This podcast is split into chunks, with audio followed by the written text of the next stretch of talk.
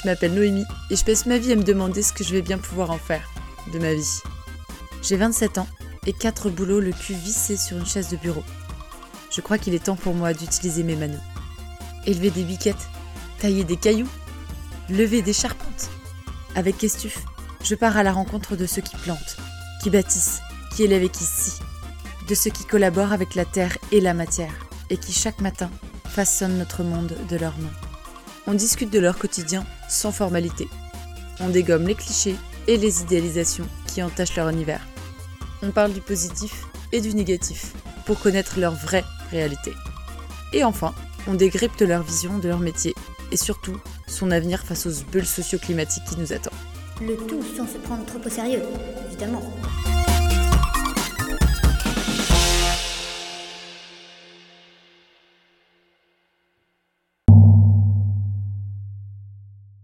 Avant de commencer cet épisode, j'aimerais vous faire part d'une superbe initiative qui s'est lancée pour défi de nous sensibiliser à l'importance de prendre soin de notre biodiversité. Si vous sentez que votre entreprise ou celle dans laquelle vous travaillez a grand besoin de considérer l'importance de la biodiversité dans son secteur d'activité, l'association Cerver réalise un travail de ouf qui vous épaulera dans cette initiative. Le Cerver, le roi des forêts, hein, pas la coque en plastique des tomates, organise des ateliers, des formations et des événements directement en forêt pour nous immerger au cœur de la biodiversité afin de comprendre les enjeux futurs. En plus, ils ambitionnent de lancer une foncière forestière citoyenne pour mieux gérer nos belles forêts françaises. Pour les contacter, ça se passe sur leur site web server.org, tout attaché en minuscules, ou sur Instagram à server.forêt. N'attendez pas et foncez faire des câlins aux arbres. Salut Solène, tu vas bien? Oui, ça va et toi? Ouais, ça va. Merci d'être là. Je suis super ravie de t'accueillir sur Kestuf. C'est un plaisir. En plus, on commence l'année et, euh, et euh, c'est euh, le début de l'année, c'est toujours un moment important pour les maraîchers et même pour ceux qui font de de l'exploitation agricole en général. C'est des moments de, de friche un peu, de réflexion. Donc je suis contente de t'avoir en ce moment. friche, je sais pas, mais en tout cas de, de repos, quoi, un peu comme la nature. Ouais, c'est ça. Tu es installée à Andillac, dans le Tarn, sur la ferme Les Essarts? Oui. Est-ce que tu veux que je me présente? Déjà, est-ce que tu sais qu'il y a une ferme qui s'appelle la ferme des Essarts dans la Drôme euh, Il y en a plein partout. C'est vrai, c'est un nom qui ouais, est... il y en a plein partout. C'est un, un, nom de lieu-dit qui est, qui est hyper, euh, hyper euh, répandu. Et moi, en fait, c'est même pas le nom du lieu-dit où on est. C'est le nom que j'ai donné. Bon, ça va Là, je vais devoir parler de mon parcours, mais euh, euh, avant d'arriver euh, chez nous, dans notre ferme, on était sur un espace tête agricole. Et bon, je reviendrai sur ce qu'est-ce que c'est. Et il a fallu qu'on donne un nom à notre activité, à notre, à notre, ouais, à ce qu'on faisait. Et, et, en fait, la première chose que j'ai fait quand je suis arrivée là-bas, c'est défricher. C'est vraiment, enfin défricher pas exagérer, mais euh, ouais, j'ai passé un temps fou à broyer, à passer la débroussailleuse.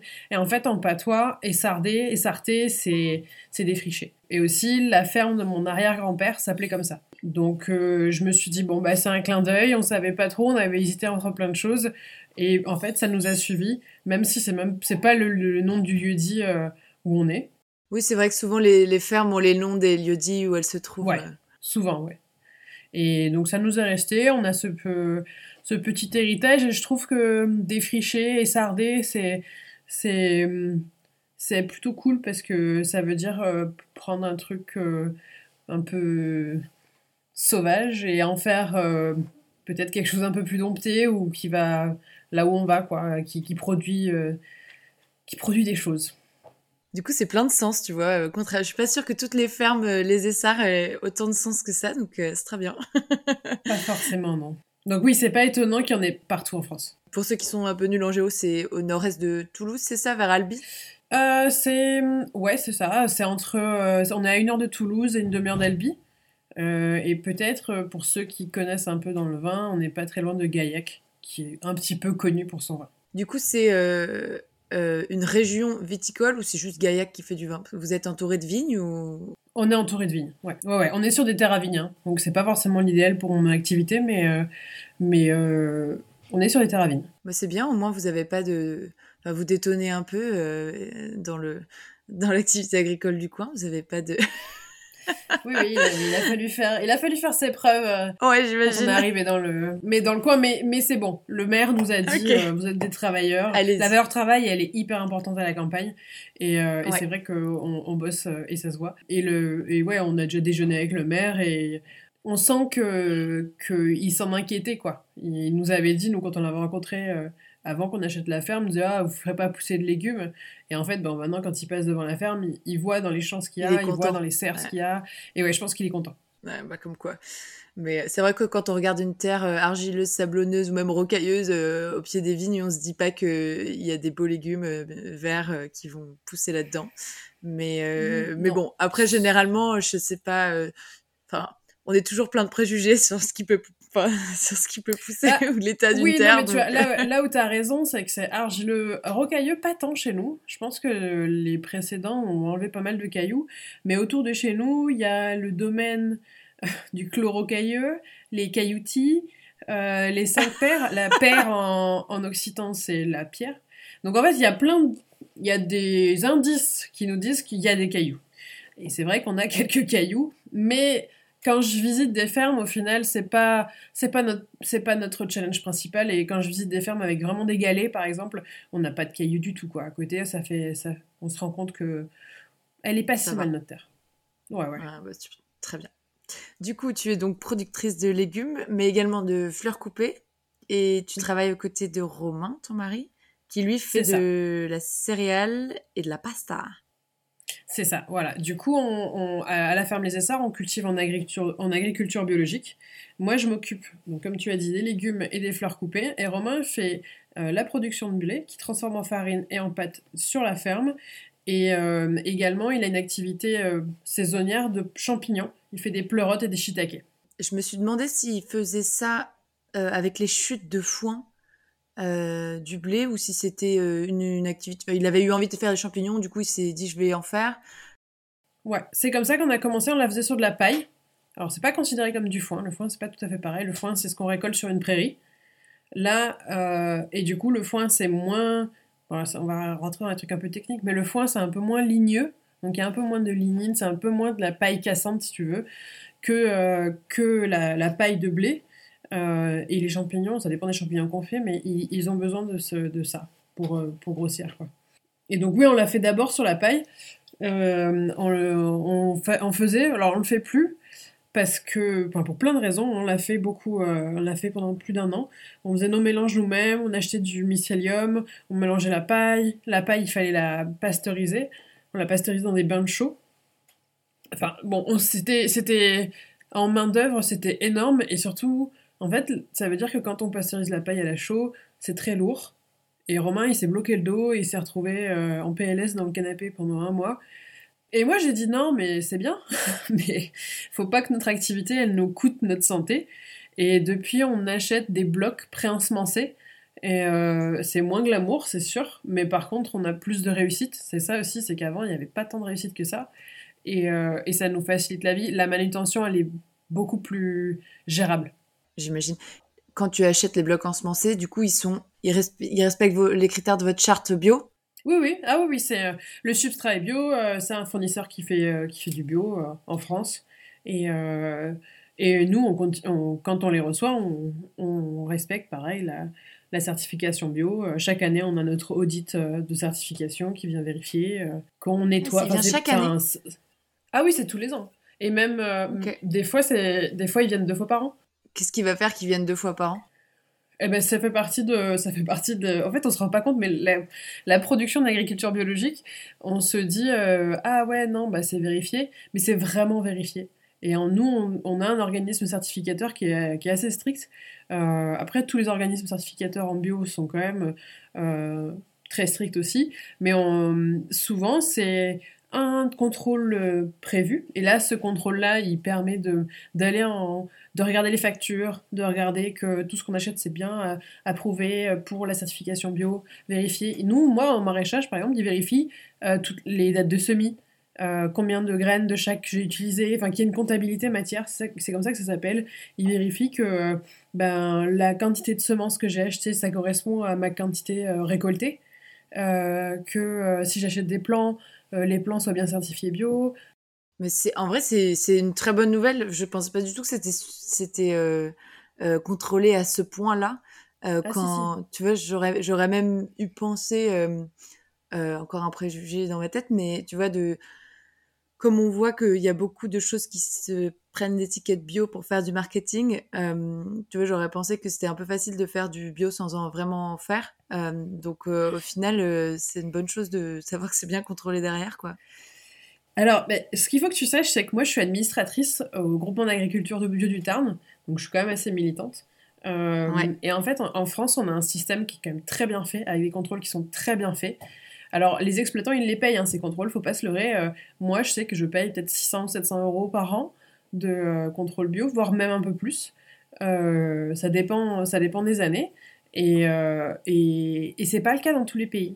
La certification bio de la Pologne, elle va pas être la même que la certification bio de l'Espagne. Et pourtant, même si on en, en Europe, les cahiers des charges sont censés être plus ou moins les mêmes, mais pour tout ce qui est hors dehors de l'Europe, par contre, la certification bio, ben, moi je la connais pas, donc je vais pas m'engager dessus, mais je je sais qu'il y a des pays où c'est une blague. Oui, donc si tu achètes bio français, tu es garanti d'avoir un vrai bio contrôlé. Là où si tu achètes un bio euh, chinois, globalement, tu t'exposes à quelque chose de pas très bio, quoi.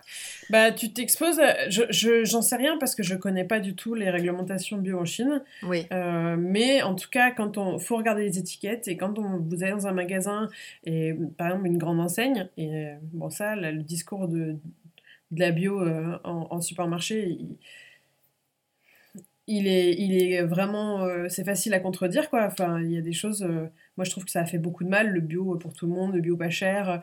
en fait, c'est du bio qui n'est pas vraiment bio. Et si on regarde bien les étiquettes, c'est marqué produit UE slash non UE. Et il n'y a pas marqué la quantité de chaque. Donc en fait, si ça se trouve, ils achètent euh, du blé pour faire des céréales, des, je sais pas, des chocs à pic bio. ils achètent 10% de blé bio européen et puis tout le reste à l'étranger. Et en fait, du coup, bah, c'est bio avec l'étiquette bio, certes, mais... Parce que du coup, tu peux mettre bio euh, si tu as 10% d'ingrédients bio. C'est tout. Non, ah bah non, euh, tout est bio. Mais sauf qu'en fait, les cahiers des charges sont pas les mêmes à l'étranger et en France. Du coup, euh, enfin, à l'étranger. Normalement, en Europe, c'est quand même censé être assez lissé, mais il y a des spécificités françaises. Le cahier des charges bio en France n'est pas tout à fait le même que le cahier des charges en Espagne, au niveau des produits phyto et compagnie. Donc moi je pense que regarder les étiquettes, c'est impératif.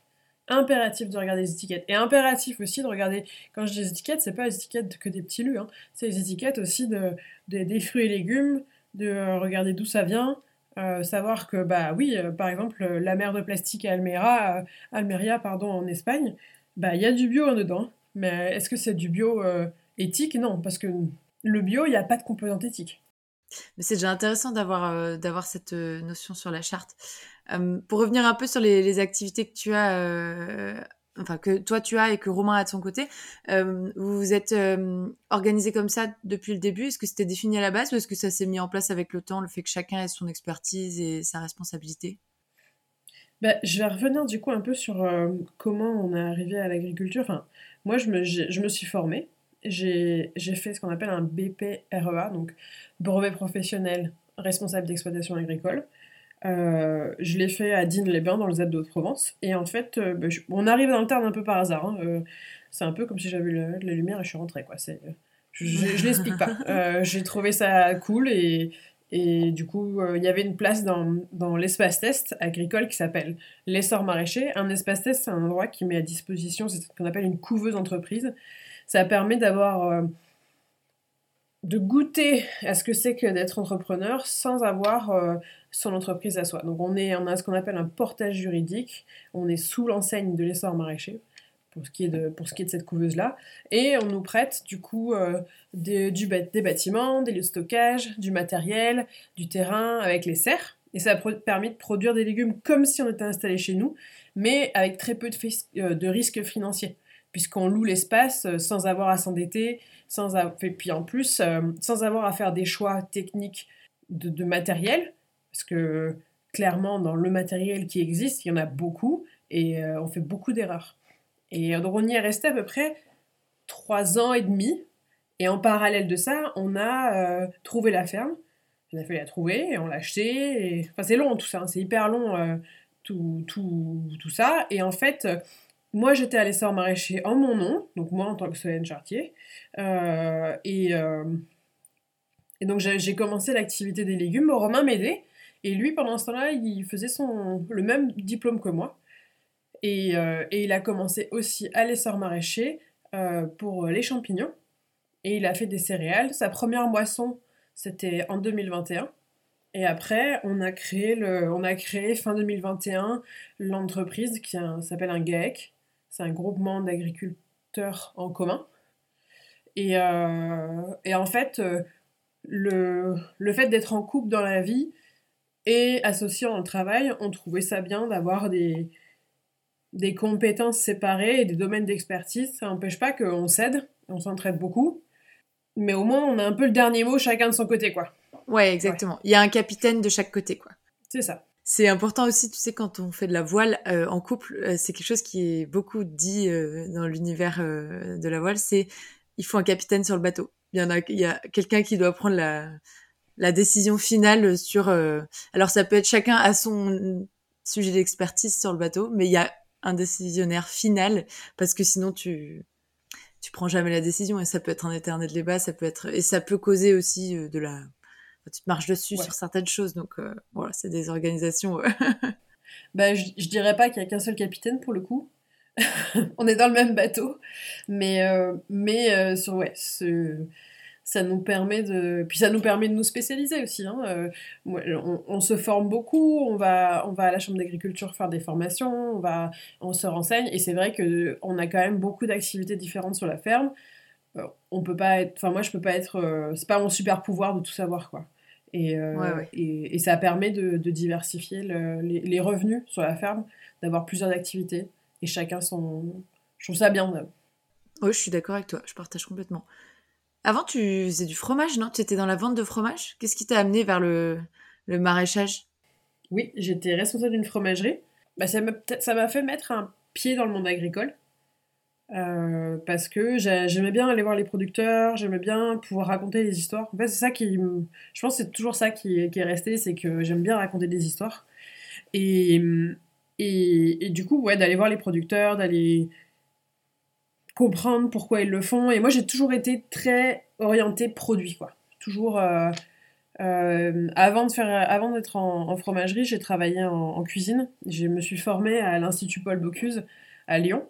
C'est euh, une école de cuisine.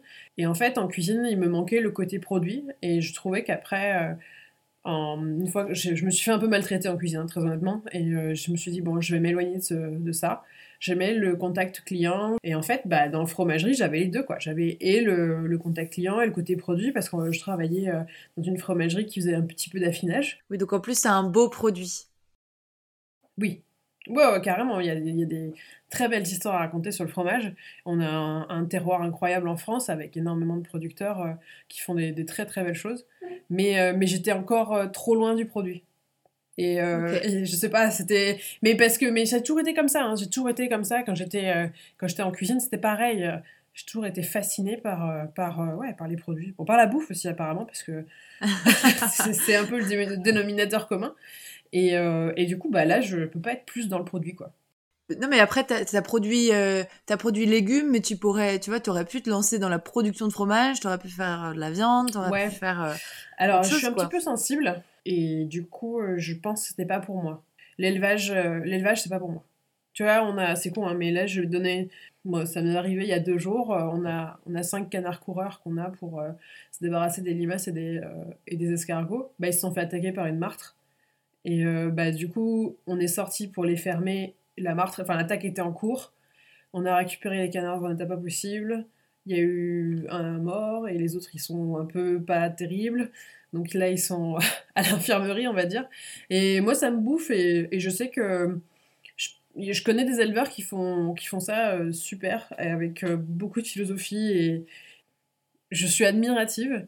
Mais je pense que c'est pas pour moi. Et le cri, le cri de la carotte, il est plus facile à, à entendre que le cri d'une vache qui cherche son veau. Ou, euh, et c'est la réalité aussi de, de l'agriculture. Hein. Euh, euh, clairement, pour faire du lait, bah, il faut un veau. pour, pour faire de la viande, bah, il faut des vaches. des magrets de canards, bah, il faut des canards. Bon, je sais pas. Je... Ça m'embêterait, je pense aussi. Ce qui est bien avec le légume, c'est que c'est très vaste. Moi, je fais plus de 40 légumes différents. Et, et je te parle pas des fleurs, parce que là, pour le coup, il y en a je sais pas combien. Oui, les, les fleurs, c'est euh, encore, c'est venu euh, après les après les légumes ou est-ce que c'est quelque chose que tu avais pensé dès le départ? Non, alors je, suis très cliché. Euh, je me suis mariée et je me suis dit ah tiens si je faisais mes fleurs. Et, et en fait j'ai commencé à penser ça, je pense un an avant le mariage. Et, et en fait je suis tombée dedans vraiment. C'est incroyable tout ce qu'on peut cultiver chez nous. Euh, tout ce qu'on peut, je pense, transmettre avec des fleurs, comme émotion, comme... Enfin, je trouve que même euh, les fleurs, euh, c'est pas forcément tout le temps, mais, mais d'en avoir sur, sur une table, ben, c'est presque de je sais pas comment dire, du, self-care, quoi. C'est, je, non, mais je trouve que ça amène de la bonne humeur, que ça, que c'est mm. antidépressif, que et je, et je, et ouais, j'assume mon côté un peu cucu, hein, mais, euh, mais je, non, c'est pas cucu. Moi, je connais personne qui a été euh, déçu de recevoir un bouquet de fleurs. Parfois, c'est, enfin, tu vois, c'est juste, euh, quelle que soit l'origine de l'attention, c'est toujours un truc qui vient mettre un sourire sur un visage. Donc, juste pour ça, c'est parfait. Je connais aucun autre cadeau qui est peut-être la bouffe, en fait. Un truc peut-être la bouffe pourrait être au même niveau au niveau émotif de ce que ça suscite chez l'humain tu vois. Mais ouais je pense euh, qu'après c'est pareil il y a des gens qui il y a des gens pour qui la nourriture est un est juste un carburant et qui ont, ils ont peu de gourmandise et je mm. pense qu'il y en a qui pensent que les fleurs, c'est bien de les regarder dans le jardin, mais pas de les couper. Enfin, moi, je sais que j'ai une relation particulière à la fleur parce que je, je, je sais que j'adore, quoi. Je, je, suis vraiment fan. Et, et donc, cette année, euh, j'ai commencé à cultiver des fleurs et, euh, et à vendre à des fleuristes. Euh, parce que c'est ce, que je, ce que je cherche à faire et j'aimerais me spécialiser dans bah, du coup l'événementiel. Et donc là, pour 2024, je rajoute quelques fleurs différentes. voilà, j'ai rencontré des fleuristes pour, pour savoir un peu au niveau des palettes de couleurs ce qu'ils aiment, tout ça. Et c'est complémentaire à tes légumes euh, au niveau de la manière dont tu organises tes cultures, est-ce que tu vas euh, placer des fleurs parmi tes légumes pour qu'ils puissent euh, s'entraider entre eux? Ou est-ce que tu as vraiment séparé les deux activités au niveau terrain? Parce que, alors, je vais te donner un tu vas te foutre de ma tête, mais moi aussi j'aime bien produire quelque chose, j'aime bien créer les choses. j'ai vécu à Paris pendant les sept premières années de ma vie de travailleuse et euh, j'ai essayé de planter des salades sur mon, rebord de fenêtre. Sauf qu'elle se faisait juste euh, désinguer par, euh, bah, par toutes les bestioles que tu peux avoir à Paris qui sont pas du tout saines, quoi. T'as pas envie d'avoir des moucherons parisiens sur tes salades. Du coup, j'avais utilisé des fleurs pour les protéger, quoi. J'avais fait des, tu vois, j'avais, j'avais fait des recherches, j'avais vu certains types de fleurs. Voilà. Mais, et donc, ça avait super bien marché. Euh, j'avais été étonnée. C'était des capucines, je crois, euh, qui étaient venues mmh. protéger mes salades. Et, euh, pour des salades hyper CO2isées, elles étaient pas si mauvaises, tu vois. Après, bah, je pense que tu as raison, il y a, certaines, certaines fleurs qui vont avoir des, des bénéfices par rapport aux légumes. moi, la production de fleurs coupées, je ne cherche pas à l'intégrer aux légumes, je vais t'expliquer pourquoi. Parce que je produis des fleurs euh, spécial pour aller avec les légumes. C'est-à-dire qu'à chaque fois que je sème euh, des tomates, des aubergines, des concombres, je vais semer soucis, capucines euh, ou encore, comment ça s'appelle Corbeille d'argent. Parce que, en fait, c'est ce qu'on appelle des plantes hautes. Qui vont, qui vont être l'endroit de prédilection pour certains auxiliaires qui vont aller manger les pucerons, qui vont aller, euh, euh, qui va y avoir des petites guêpes parasitoïdes qui vont aller pondre dans les acariens. De, enfin, il y a il y a plein de choses euh, comme ça à faire, mais c'est des fleurs que je vais intégrer dans, dans, dans mes cultures, voilà, entre les pieds de tomates, entre, entre les aubergines ou en boudrant. Et j'en produis chaque année. Euh, que j'intègre complètement dans, les, dans, dans, le, dans le paysage, on va dire, de légumes, mais je garde les fleurs un maximum ensemble. C'est une histoire pratique, c'est qu'en fait, j'ai un hectare 5 disponible pour les, légumes et les fleurs. Et si j'en mets aux quatre coins des hectares, quand je dois récolter, c'est pas du tout efficace. Et moi, pour moi, l'efficacité dans mon travail, elle est absolument nécessaire. Donc quand je vais récolter mes, mes fleurs, je, je, veux y passer le moins de temps possible et, et c'est ça qui fait la rentabilité. Et je ne peux pas me permettre d'avoir euh, bah, des choses éclatées partout. C'est clair. Et puis même aussi pour euh, l'homogénéité de la production des fleurs, parce que j'imagine que si, tu, si elles poussent tous au même endroit, tout au même endroit, elles vont aussi peut-être avoir un look euh, semblable parce qu'elles reçoivent la même dose de soleil, elles ont à peu près le même sol, euh, etc. Oui, ça peut jouer, ça peut jouer. Alors, c'est plutôt dans les saisons euh, comme le printemps ou l'automne où la luminosité baisse et là, oui, il peut y avoir un, effet sur le fait, ça dépend ce qu'il y a à côté. Après, sur le look, je, je sais pas, je, je saurais pas trop te répondre. Après, bon, j'ai qu'un nombre de fleurs coupées derrière moi, donc je n'ai pas non plus énormément de, de, de, recul. Et euh, c'est aussi pratique euh, de garder les blocs de fleurs ensemble euh, parce que bah, ouais, c'est une histoire d'efficacité. Après, ça m'empêche pas d'en mettre un peu partout. quand j'ai trop, quand j'ai trop produit de plants, le reste, j'en mets n'importe où, là, pour le coup. Ouais. Là, c'est moi pour le paysage. Pour, pour l'amour du mais, mais sinon, non, j'essaye de. de... Je le vois vraiment comme une culture et il faut qu'il y ait une rentabilité au mètre carré. Ouais, ouais, je comprends. L'idée de, de, cet échange, c'est de pouvoir aller dans les, dans les détails euh, de ce qui fait ton quotidien, euh, de parler de ton métier, euh, dans les bons et les mauvais moments, et puis aussi d'aller comprendre un peu la vision et ta vision et ta manière de, de le pratiquer, ton métier. Et le tout via plusieurs jeux. Mais avant tout ça, et je sais pas si tu sais ce qui s'est passé au mois de juillet vers le petit village de Castel-Sarrazin, qui n'est vraiment pas loin de chez toi, je crois. Ça me parle pas. Ça te parle pas? Bah alors c'est de l'autre côté de Montauban. Oui, alors par contre oui, je vois où c'est, mais je sais pas ce qui s'est passé par contre. Eh ben, il y a un maraîcher qui s'est fait choper avec sa nana parce que derrière une exploitation de tomates, ils cultivaient des champs de weed. Et ils se sont fait attraper parce que quelqu'un les a balancés parce qu'en fait, ils avaient euh, bah, beaucoup trop de, de revenus pour quelqu'un qui ne produit que des tomates. Donc c'était pas trop crédible. faut, faut croire que gagner trop de thunes avec des tomates, euh, ben, c'est cramé quoi. Ouais, après, euh, très honnêtement, dans le village où je suis, euh, produire de la weed, euh, c'est un coup à être catégorisé. Et ensuite, ouais, nous, chez nous, on n'a pas encore installé des haies, on n'a pas, enfin, on est quand même assez exposé. Donc je jouerai pas avec ça. Euh, après, euh, ceci dit, euh, il y a la culture du CBD qui, décolle un peu en France. Et on s'y était vaguement, vaguement intéressé avec Romain. Il y a une ferme bio qui s'appelle la ferme de Pigerolles dans la Creuse qui, fait des, super produits. Et, le gars, il est même invité au Sénat pour parler de la légalisation et compagnie. C'est vraiment, quelqu'un qui, est hyper, qui est hyper sollicité, qui est hyper connu dans ce, dans ce monde-là.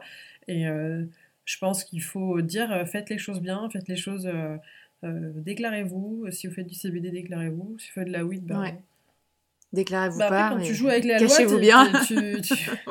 quand tu joues avec la loi, ben ouais, tu peux, tu peux te faire attraper quoi. Mais c'est sûr que la weed, ça vaut plus cher que les tomates. Sûr certain. Ouais, non, mais c'est vrai que le, le, CBD ou même les cousins, le chanvre, les choses comme ça, c'est des, c'est des choses qui sont, tu vois, le chanvre, c'est aussi super utilisé dans l'isolation des bâtiments.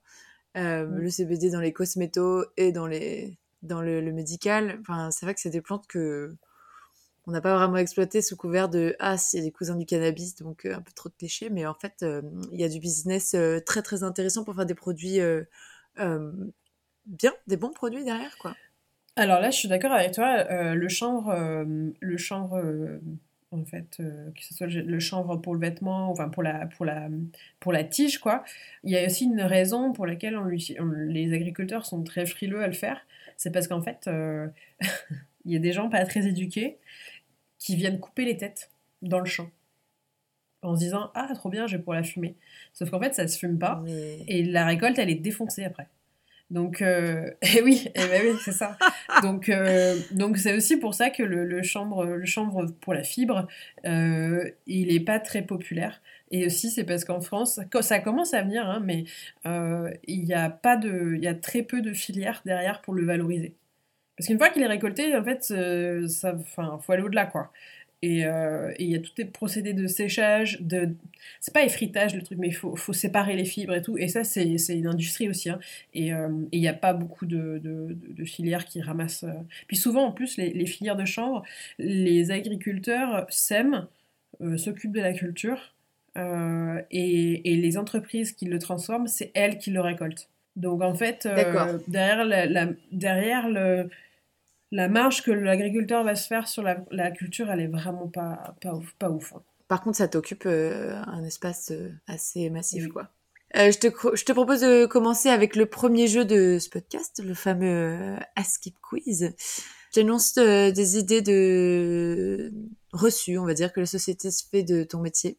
Et toi, tu as deux options. Euh, soit tu mets un grand coup de botte dedans, euh, parce que c'est des bons gros clichés, soit tu les confirmes. euh, et puis dans tous les cas, tu m'expliques un peu ce qu'il y a derrière, euh, voilà, pourquoi c'est là et, euh, et ce qui est en réalité euh, le, le vrai du vrai, quoi Ok. un des pre- une des premières choses qu'on, à, laquelle on peut penser quand, quand on s'imagine le, le métier du, de maraîchage, c'était un peu un métier qui casse le dos. Tu vois, moi, je, je vois pour un, mé- un métier que tu peux pas faire toute ta vie, puisque physiquement, c'est des positions qui te défoncent le corps, quoi. Bah voilà, je pense que tu as un petit peu raison. hein. Euh, c'est un métier qui est, qui est très physique. Euh, c'est sûr que ben, ça, ça, ça, joue beaucoup. Alors après, euh, euh, moi je sais que dans, dans, dans ma manière de travailler, j'ai changé quelques petites choses. J'ai- Quand je suis, euh, quand j'ai commencé à l'essor maraîcher, donc euh, à la couveuse agricole, il y avait un tracteur et moi je me suis dit, bon, je vais travailler au tracteur. En, maraîchage, on travaille sur ce qu'on appelle des planches, des planches, pas forcément permanentes, mais une planche, c'est c'est un espace, souvent c'est l'espace qui est entre les roues du tracteur, et, et cet espace-là, c'est l'espace où on va, on va planter, on va semer, on va, on va s'occuper de la, culture. Et, euh, et les planches avec le tracteur, elles faisaient 1m20 de large. Et du coup, ça demandait beaucoup de s'étirer pour pouvoir récolter le milieu ou désherber des choses comme ça. Et moi, je suis passée à des planches de 80 cm de large, euh, donc euh, beaucoup plus réduit. Euh, c'est un système qui s'appelle. bon, c'est pas hyper intéressant pour vous de le savoir, mais pour ceux qui le connaissent, ils le reconnaîtront. c'est la méthode bio-intensive. Alors, c'est bizarre d'appeler bio et intensif ensemble, mais, euh, Oui, c'est du maraîchage sur plus petite surface. J'intensifie mes cultures et surtout bah, 80 cm, c'est plus facile à enjamber, c'est plus facile à, entretenir. Et ça, ça joue beaucoup sur, euh, sur euh, bah, la capacité à maintenir ton dos toute une saison. Après, euh, je connais des maraîchers qui ont 60 ans et qui continuent. Après, tu sens que ça ralentit, tu sens qu'ils en mettent partout et, et ils vont chez l'ostéo et compagnie, hein, et moi j'y vais aussi. Après, j'essaye de faire des investissements intelligents. Alors je dis j'essaye parce que c'est au niveau des sous, euh, c'est pas toujours, pas toujours facile. Euh, pour faciliter la vie. Des choses quoi ergonomiques. euh, Ouais, t'as quoi Ben, comme, comme tu vois, par exemple, euh, aménagement? C'est un métier où on porte beaucoup. Moi, je sais qu'on on- on doit récolter entre 30 et 40 tonnes par an, voire même un peu plus de légumes. Et ben ça, il faut se dire que les, les- c'est 30 ou 40 tonnes. Alors, comme j'ai des employés, euh, c'est pas moi qui vais porter tout, mais potentiellement un peu parce que je vais même les porter plusieurs fois parce que non seulement je les porter pour, pour les rentrer dans le camion pour aller au marché, mais aussi pour les sortir et après pour les reposer sur le stand. Donc euh, je les ai portés plusieurs fois ces tonnes-là et, euh, et ça joue beaucoup. Euh, ben, après, il y a des brouettes plus, plus, plus, enfin, plus mieux que d'autres. Il y a la station de lavage pour les légumes. Ben, j'essaye, j'ai mis des, euh, des, des chariots qui bougent, euh, où on peut avoir des, des positions un peu adaptées. euh, faut savoir que ma mère était médecin de travail. Donc, bah, chaque fois qu'elle vient, j'ai droit à la, à la consultation. Ouais.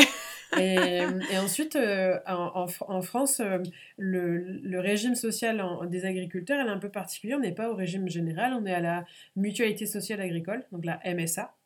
Euh, la MSA, elle, elle fait beaucoup de prévention. Et, en fait, ils sont aussi, il y a, des agents de la MSA qui peuvent venir sur ta ferme et, te dire, bah attends, je vais regarder comment tu bosses et, et je vais te faire des préconisations sur soit le matériel, soit euh, bah, comme, qu'est-ce que tu peux changer pour éviter ce qu'on appelle les troubles musculo-squelettiques. Et ça, bah, nous, on l'a fait. Et, euh, et en fait, on s'est rendu compte que parfois, on prenait pas des bonnes positions. Et, euh, et ils ont été vraiment à notre écoute et, ils ont été, je trouve, ils nous ont fait vraiment réfléchir à, à tout, tout ce tout le, le procédé et tout le process de ok bah, mon légume euh, du champ jusqu'au camion euh, du marché euh, que- quel chemin il prend et, et euh, comment on fait pour s'améliorer les choses et tout voilà et après dans les outils euh, euh, qui nous font moins porter euh, ça c'était un petit délire mais euh, je me suis fait plaisir on a une golfette Genre un- une petite voiture de. Oui. Pour parcourir tout. Et euh, ben, en fait, c'est c'est bête, mais euh, la, petite, la golfette, on a pris une golfette un peu, pas tout terrain, mais on a pris un truc qu'on a trouvé sur le bon coin, puis on l'a un Ouais, peu une sorte de pimpé. boogie. Ouais, ben, c'est un peu comme un, c'est un buggy, mais c'est électrique. Et, euh, et en fait, ben, ça, tu portes vachement moins parce que t'as pas le poids d'une brouette au bout des bras. Euh, c'est le buggy qui, qui, euh, qui le porte pour toi. Euh, Les outils, c'est pareil, t'as pas à les trimballer du hangar jusqu'au champ. Euh, Enfin, du coup, il y a ça. Et ensuite, on, on a acheté une, une fourche à l'avant du tracteur pour faire tout ce qui est manutention. Donc, euh, ça vient soulever les palettes, tout ça. Et, et en fait, tu réfléchis autrement. Et c'est des investissements qui coûtent de l'argent. Mais ben, j'ai qu'un corps avec un seul dos. Donc, ça valait le coup. Mais euh, ça, ça me fait penser. Ma mère, elle est ergothérapeute. Euh, et elle, elle s'occupe de. Alors, elle, est plutôt dans le psy, mais t- t'as tout un pan du métier qui s'occupe d'aménager euh, et d'aider les gens à aménager leur environnement pour faire en sorte qu'ils soient euh, adaptés à leurs conditions physiques. Euh, et en fait, c'est quelque chose qui est pas du tout euh, développé médicalement pour les corps professionnels. Alors du coup, tu as la médecine du travail, euh, du coup comme le MSA qui s'en occupe. Mais est-ce que ces gens-là ont la même formation que les ergothérapeutes? Je sais pas. Euh, mais c'est marrant le, le parallèle et je suis sûre qu'en fait, euh, enfin, ces gens-là, euh, c'est des ergothérapeutes in fine, mais pour pour tous les métiers. Et mais je suis pas sûre que tous les métiers physiques bénéficient d'un tel accompagnement. Mais en tout cas, j'espère parce que c'est vrai que c'est génial. Bah alors c'est super, mais cet accompagnement, en fait, faut aller le chercher, hein, il vient pas à toi tout seul. Et ensuite, euh, ce qu'il faut se dire, c'est qu'on est dans des métiers euh, qui sont principalement faits par des hommes, pensés par des hommes pour des hommes. Donc en fait, c'est pas du tout adapté. euh, c'est pas Au du tout adapté femme. de. Alors non seulement au corps d'une femme, mais même au corps des hommes. Euh, Il y a des statistiques qui sont effrayantes. 70% des paysannes font une descente d'organes. C'est énorme. c'est énorme. 70%. 70% des femmes agricultrices qui font pas juste la compta, qui font une descente d'organes dans leur vie. C'est énorme. Euh, Il y a des, énormément de problèmes de prostate aussi, parce que c'est, ça c'est tout lié au périnée. Et en fait, bah, ça, euh, porter des charges lourdes, euh, bah, c'est, c'est, c'est, c'est lié, c'est lié à la- au bien-être, on va dire, du périnée. Et c'est des trucs dont on ne Mm. parle pas, c'est tabou. Mais en fait, il y a beaucoup d'agriculteurs qui ont des problèmes de prostate, et c'est lié à ça. Et en fait, il faut se dire que tous les métiers, mais je pense que les métiers dans le BTP, c'est la même chose, en fait, la force physique, être bourrin, c'est valorisé.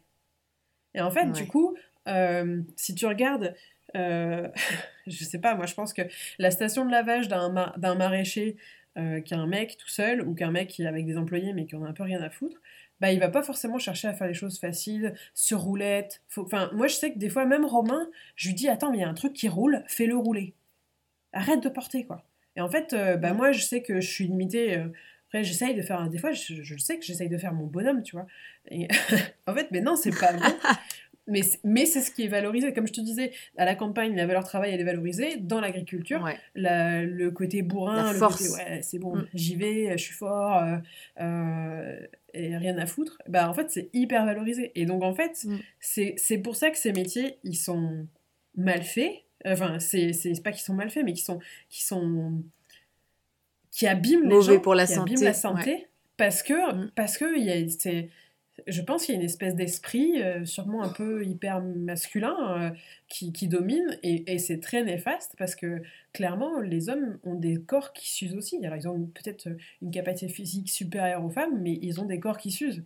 Et, euh, et, donc, toute la manière dont les, même la manière dont les outils sont faits, c'est un, truc de malade. Tout l'équipement agricole, il faut bourriner. Et en fait, on trouve ça normal. On trouve ça normal que pour atteler un tracteur, il faut mettre des coups de masse dans, euh, dans le, ce qu'on appelle le troisième point. Ou, enfin, peu importe. Euh, on trouve ça normal de bourriner, c'est comme ça. Et, et, en fait, euh, bah non. Et, et, les hommes, en fait, les, ouais, les outils sont faits par les hommes pour les hommes. C'est con, mais moi, je me suis acheté une pelle il n'y a pas très longtemps. J'en ai acheté deux même. C'est une pelle hyper légère, machin. Hein. Et en fait, bah, depuis que j'ai cette pelle-là, tu vas me dire, je n'utilise pas une pelle tous les jours, mais euh, bah, Romain n'arrête pas de me la prendre parce qu'elle est trop bien. Et euh, parce que jusqu'à maintenant, on a toujours fait des pelles ou des fourches hyper lourdes. Alors que quel est l'intérêt d'avoir un truc hyper lourd, à part dans certains trucs où tu as besoin de compacter ou quoi? Ben non, en fait, euh, je pense qu'il y, y, a énormément de travail à faire là-dessus. Sur euh, rendre les choses plus accessibles et, et moins pénibles. Mmh. Mais c'est intéressant, tu vois, parce que euh, euh, j'ai lu un, un, livre récemment qui s'appelle Le bug humain et qui explique qu'en fait notre cerveau, il est fait de telle sorte qu'on va toujours chercher à rendre les choses plus confortables, à améliorer, enfin, tu vois, faire en sorte que notre effort soit toujours le moins élevé possible.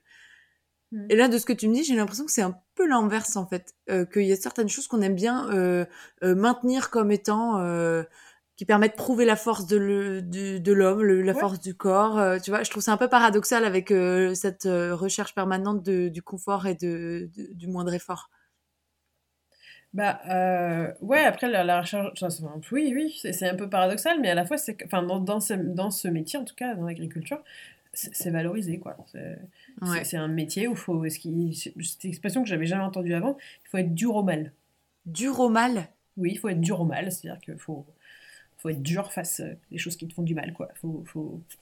C'est typique, je sais même pas l'expliquer, tu vois, c'est... Ouais, je vois. Bon, moi, je trouve ça d'une débilité, et, et, et, tu vois vraiment, moi, j'ai fait quand j'ai fait des visites de ferme, quand j'ai fait mes, mes, mes, formations, ou même quand j'étais... Même quand j'étais... Euh, quand j'y repense, quand j'étais fromagère, les fromageries qui étaient tenues par des mecs, euh, donc les fromageries là où il y avait de la transformation, et les fromageries qui étaient... C'était très souvent des femmes aussi, euh, parce que c'est souvent un rôle qu'on donne aux femmes, euh, et eh ben, l'organisation du travail n'est pas du tout la même. Il y avait, ouais. ben, il y avait pas de. Ouais, il y avait beaucoup moins de charges, il y avait des choses sur roulette, enfin, c'était. C'est pas du tout la même, c'est pas du tout la même manière d'envisager les choses. Et là, c'est pas, moi, pour moi, c'est pas un point de vue, un point de vue en disant que les femmes sont mieux qu'eux ou que les hommes sont mieux qu'eux. Hein. Je pense que c'est, c'est, c'est juste euh, un peu comme ça, malheureusement, que Ouais, c'est deux manières de, de, d'aborder aussi l'organisation. Euh, c'est ce qui crée la différence entre et femmes aussi. Et, et euh, l'important, c'est aussi de pouvoir euh, reprendre ton métier à ta sauce aujourd'hui, de faire en sorte de pouvoir l'adapter euh, comme il te convient à toi, parce que euh, il faut pouvoir se détacher de, on va dire, de la bonne pratique de l'agriculteur traditionnel masculin euh, euh, qui est pas du tout adapté au, à qui on est aujourd'hui et qui au final fait plus de mal au corps. Donc, faut avoir cette liberté aussi de pouvoir se dire, ah, je vais repenser mon métier pour qu'il pour qu'il soit plus durable euh, pour mon corps, quoi, et faire en sorte que je puisse le faire toute ma vie parce que je l'aime, quoi. Est-ce que tu dirais que ton métier, c'est ce qu'on pourrait appeler les métiers vie? Euh, Genre, c'est du 100% toute l'année et c'est tu vois, c'est pas ce truc où tu, tu y vas à 9h, tu ressors à 17h. Euh, c'est un truc vraiment qui, qui, est en toi, qui est dans ta vie, quoi. Il y en a qui arrivent. Euh, alors 9h, 17h, peut-être pas tout à fait, hein, mais peut-être. ouais, c'est vrai que c'est très fonctionnaire quand même. ouais. Euh, il y en a qui arrivent et, euh, et, et moi j'essaye de tendre vers ça. Donc, bon, n'y arrive pas encore. Mais euh, je connais des, des fermes euh, qui, qui, arrivent à, à, fonctionner en collectif avec des horaires. Euh, et bon, bah, les week-ends, ils ont des, des astreintes les uns après les autres pour, parce, que, parce que oui, il y a des astreintes le week-end. Et c'est là la force du collectif. Et je pense que le collectif a beaucoup de choses à amener de ce côté-là. Après, moi, de mon côté, oui, c'est sûr que je le, je le, vis comme. Ouais. Après, il y en a qui appellent ça un métier passion. Bah oui, c'est un métier passion. mais ça, c'est un peu un. Pour moi, j'appelle ça un peu un un petit bullshit, quoi, parce que c'est pas parce que c'est une passion qu'il faut, faut, faut... T'as pas signé avec ton sang, quoi. C'est pas... Ça ouais. excuse pas tout, quoi. Après, c'est vrai que il y a un côté un peu prison dorée. C'est à la fois vraiment super, euh, moi, je vis mon rêve hein, d'avoir d'avoir une ferme, de, de, vivre sur place. Enfin, je trouve ça génial, mais à la fois, bah oui, comme je te disais, il y a une astreinte. Et on pourrait dire que les légumes, oh, bah, ils se débrouillent tout seuls, plus que l'élevage, mais en fait, pas vraiment.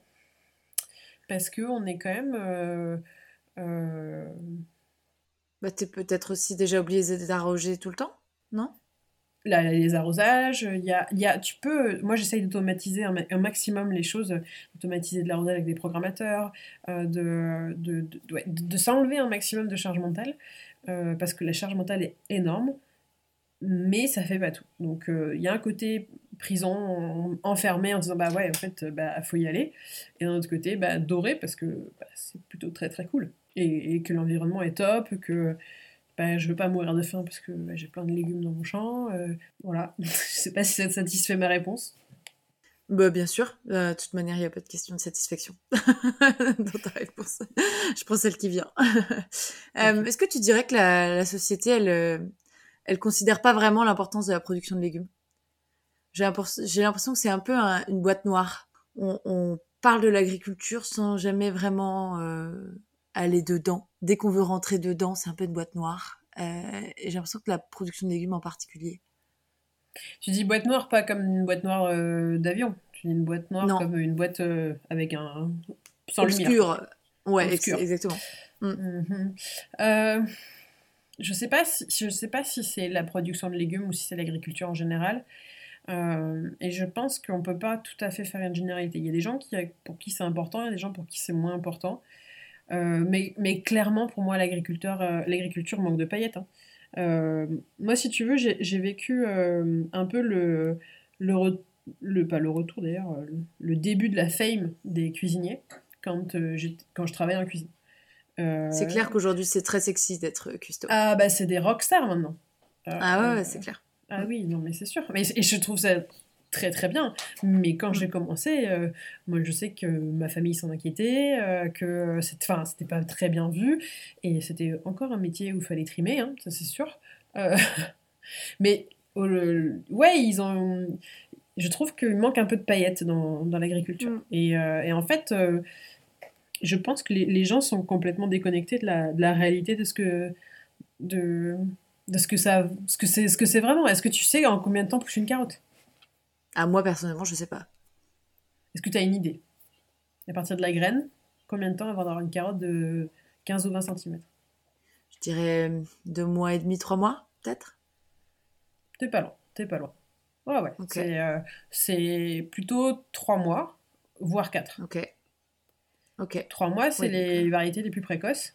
Et quatre mois, c'est le plus normal. Et ça va même jusqu'à 150 jours. Euh, donc ça fait encore plus, tu vois.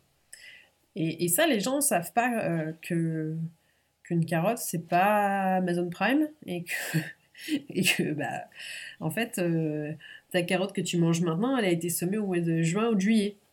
Et, et donc, ça demande énormément de travail. Il y a plein de gens qui savent pas que il y a, y a, y a, alors, il y a un savoir quand même un peu euh, minimum sur les légumes d'été, ce qu'on peut se mettre un peu dans le potager, parce que, parce que euh, on, on, on, sait on a tous un petit euh, potager chez soi, voilà. ouais, un plant de tomates. Ou on l'a vu faire, ou voilà. Mais, mais pour, pour, tout ce qui est les légumes d'hiver, et puis pour se dire, ok, pour en avoir tout le temps, parce que c'est ça un petit peu que les gens comprennent pas forcément, c'est qu'ils se disent, ah, moi j'ai des fèves dans mon jardin, ah, vous les vendez 4 euros le kilo, c'est vraiment trop cher. Bah ouais, mais en fait, toi, t'as pas des fèves de telle date à telle date, et puis t'as pas les 35 autres légumes à côté. Donc en fait, bah, moi c'est une activité, et euh, ce que je finis par répondre, et ça m'est déjà, au début je disais rien, puis ça m'est déjà arrivé sur, euh, sur un marché de dire à quelqu'un qui m'avait dit euh, Ah, vous avez pas ci, vous avez pas ça, ou Ah, c'est trop cher. J'avais écouté ce que vous faites, c'est que vous prenez un an de votre vie, vous vous formez. Pendant un an, vous vous formez, puis après, vous allez trouver un terrain. Une fois que vous aurez acheté votre terrain, que vous serez endetté sur je sais pas combien d'années, vous achèterez des matériels, vous mettrez en place l'irrigation, vous mettrez en place les serres, vous commencerez à cultiver, et puis quand vous aurez euh, des haricots toutes les semaines pendant euh, plus de 10, ou 15 semaines, et eh ben on en reparle. Et en fait, souvent les gens ils font Ah, faut pas le prendre comme ça. Mais en fait, la réalité entre. bah, c'est vrai, c'est que. Ah, on peut plus rien dire. Hein, bah, c'est ça, non, mais d'avoir des haricots pendant 10 semaines, bah, ça demande, ça demande une rigueur, ça demande d'être toujours, de toujours être vaillant. parce que moi, ça par exemple, j'ai pas de navet en ce moment, où j'en ai presque pas, parce que bah ouais, je me suis mariée au mois de, au mois de septembre, je les ai pas semés, je m'en suis pas occupée comme il fallait. Bon, bah voilà. Bon, bah derrière, les conneries en maraîchage, tu les vois pendant six mois. Tu les as six mois sous les yeux quand, quand c'est des cultures importantes parce que tu les laisses de côté, tu t'en occupes même pas. Et puis tu les as encore tu les as pareil au marché avec les gens qui disent Ah, vous n'avez pas ci, vous n'avez pas ça. Là. Donc, oui, euh, je pense qu'il y a un peu. Euh, ben, j'ai pas envie de m'en occuper de la part des, gens et de la société. Il y a du moment qu'il y en a des légumes. Mais par contre, au moment où il n'y en a pas, ils sont beaucoup plus faciles à dire euh, Ah, il n'y en a pas hein. Et puis là, moi, j'en ai dans mon jardin. C'est que c'est pas la même chose, le jardin et, un métier, quoi. Bon, après, euh, je, pense qu'aujourd'hui, les, les, les, gens ont, et, je le comprends, en fait. je le comprends, je suis pas en train de dire euh, c'est bien ou c'est mal. Je pense que les gens ont, l'espace de payer Netflix, de payer le forfait de téléphone pour chacun des enfants, pour les parents, euh, la, voiture à crédit, le machin. Et en fait, bah oui, c'est pas moi qui l'invente, il y a, y a des sondages. Le budget moyen alloué à l'alimentation, il a vachement baissé et les gens se posent pas forcément la question de comment, comment vraiment ça pousse, quoi. Parce que, bah ouais, quand tu vas chez Lidl, il y a des carottes, tu te poses pas la question de qui les a, qui produits. Et que les carottes, elles ont été achetées 50 euros la tonne. Au producteur. Et en plus de ça, euh, euh, tu ne sais pas du tout ce que le, producteur récupère derrière. Euh, tu, n'as aucune idée de toute la chaîne qui, qui peut y avoir derrière, quoi. Non. Non, alors moi, ça ne me concerne pas, puisque nous on, nous, on travaille en vente directe, on travaille... Euh, oui, c'est vrai. tu travailles juste, avec, juste sur les marchés, uniquement. Alors non, j'ai une AMAP aussi. Euh, une AMAP, c'est une association pour le maintien de l'agriculture paysanne. Euh, en gros, c'est des paniers, ils ne choisissent pas ce qu'il y a dans leur panier. C'est moi qui les prédéfinis chaque, chaque semaine avec un montant. Bon, J'essaye d'être intelligente et de leur mettre toujours de la verdure, toujours un peu... Enfin voilà, qu'ils puissent se faire... Bah, de toute façon, si, je faisais n'importe quoi, il ne resterait pas. Tout simplement. Et on a deux marchés aussi. On a un marché le mardi matin à Gaillac et le samedi matin à Albi. Tant ça. Ok. J'ai un dernier cliché pour toi. C'est l'idée qu'on se fait que c'est fantastique de travailler dehors. Ah, être au milieu des fleurs, dans la nature, entendre les oiseaux, les abeilles. Enfin, tu vois, on a ce truc de se dire, ça doit être génial quand t'es dans ta tour grise euh, à la défense. Euh, Est-ce que c'est vraiment génial de bosser dehors? Bah, c'est génial, euh, oui, c'est génial. Il y a des jours où c'est génial, il y a des jours où c'est beaucoup moins génial. Après, euh, ben, tu vois, là, on a eu un hiver hyper pluvieux, euh, ben, j'ai pas, pas, pas quitté ma, salopette de marin de, l'hiver. Et les bottes, et, et en été, il n'y a pas la clim, quoi. Donc, c'est l'été, l'été, est raide. Euh, cette année, ça allait. L'été dernier, il était vraiment. Enfin, franchement, sur les, sur les corps, ça, ça joue beaucoup. Moi, je sais qu'en septembre, je suis à genoux. Hein. Je, j'ai plus d'énergie, j'ai plus rien. Et pourtant, en septembre, dans la vie d'un maraîcher, il faut, il faut se remettre à, à, tout replanter, euh, tout ce qui est verdure et tout pour l'automne. Euh, tout ce qui est l'hiver, il est déjà planté, les carottes, les poireaux, et choses comme ça, mais tous les verdures d'automne et d'hiver, il faut les replanter, il faut redonner un coup de collier. Et moi, à ce moment-là, je suis vraiment, je, je suis naze, je suis brûlée, quoi. J'ai l'impression d'être. Euh, et pourtant, tu vois, je me protège, je travaille tôt le matin, euh, des fois j'y retourne le soir quand il fait moins chaud, mais bah, c'est cool d'être dehors, moi j'avoue que j'adore. Et, et, souvent, quand je passe des journées comme en ce moment, là on débute pareil au niveau des parce qu'on en parlait un petit peu tout à l'heure, le janvier c'est une période plus de repos, il fait nuit plus tôt, ben, c'est une, période de, stratégie et de planification. Euh, et ben moi je passe mon, ma journée devant l'ordinateur à faire la compta, à me dire ok cette année j'ai mis 6 euh, planches de carottes euh, pour les primeurs, est-ce que ça suffit, est-ce que ça suffit pas, faire mes commandes de semences et compagnie. Ben, souvent j'ai mal à la tête. Et en fait c'est con mais je sors dehors ça va mieux. Je pense que c'est con. Mais et c'est pas forcément que l'ordinateur, parce que je peux lire un bouquin, j'ai mal à la tête aussi, et donc on s'y habitue euh, d'être dehors.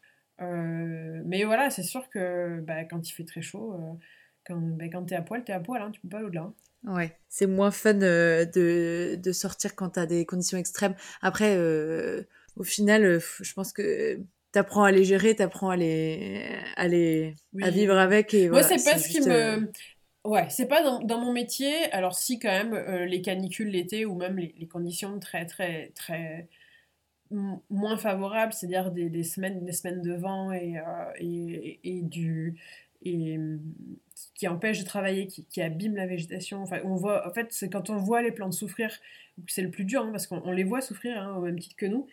Euh, là, euh, là vraiment, c'est pas le meilleur truc de mon, de mon métier. Mais c'est pas, de manière générale, travailler dehors, c'est quand même un plaisir.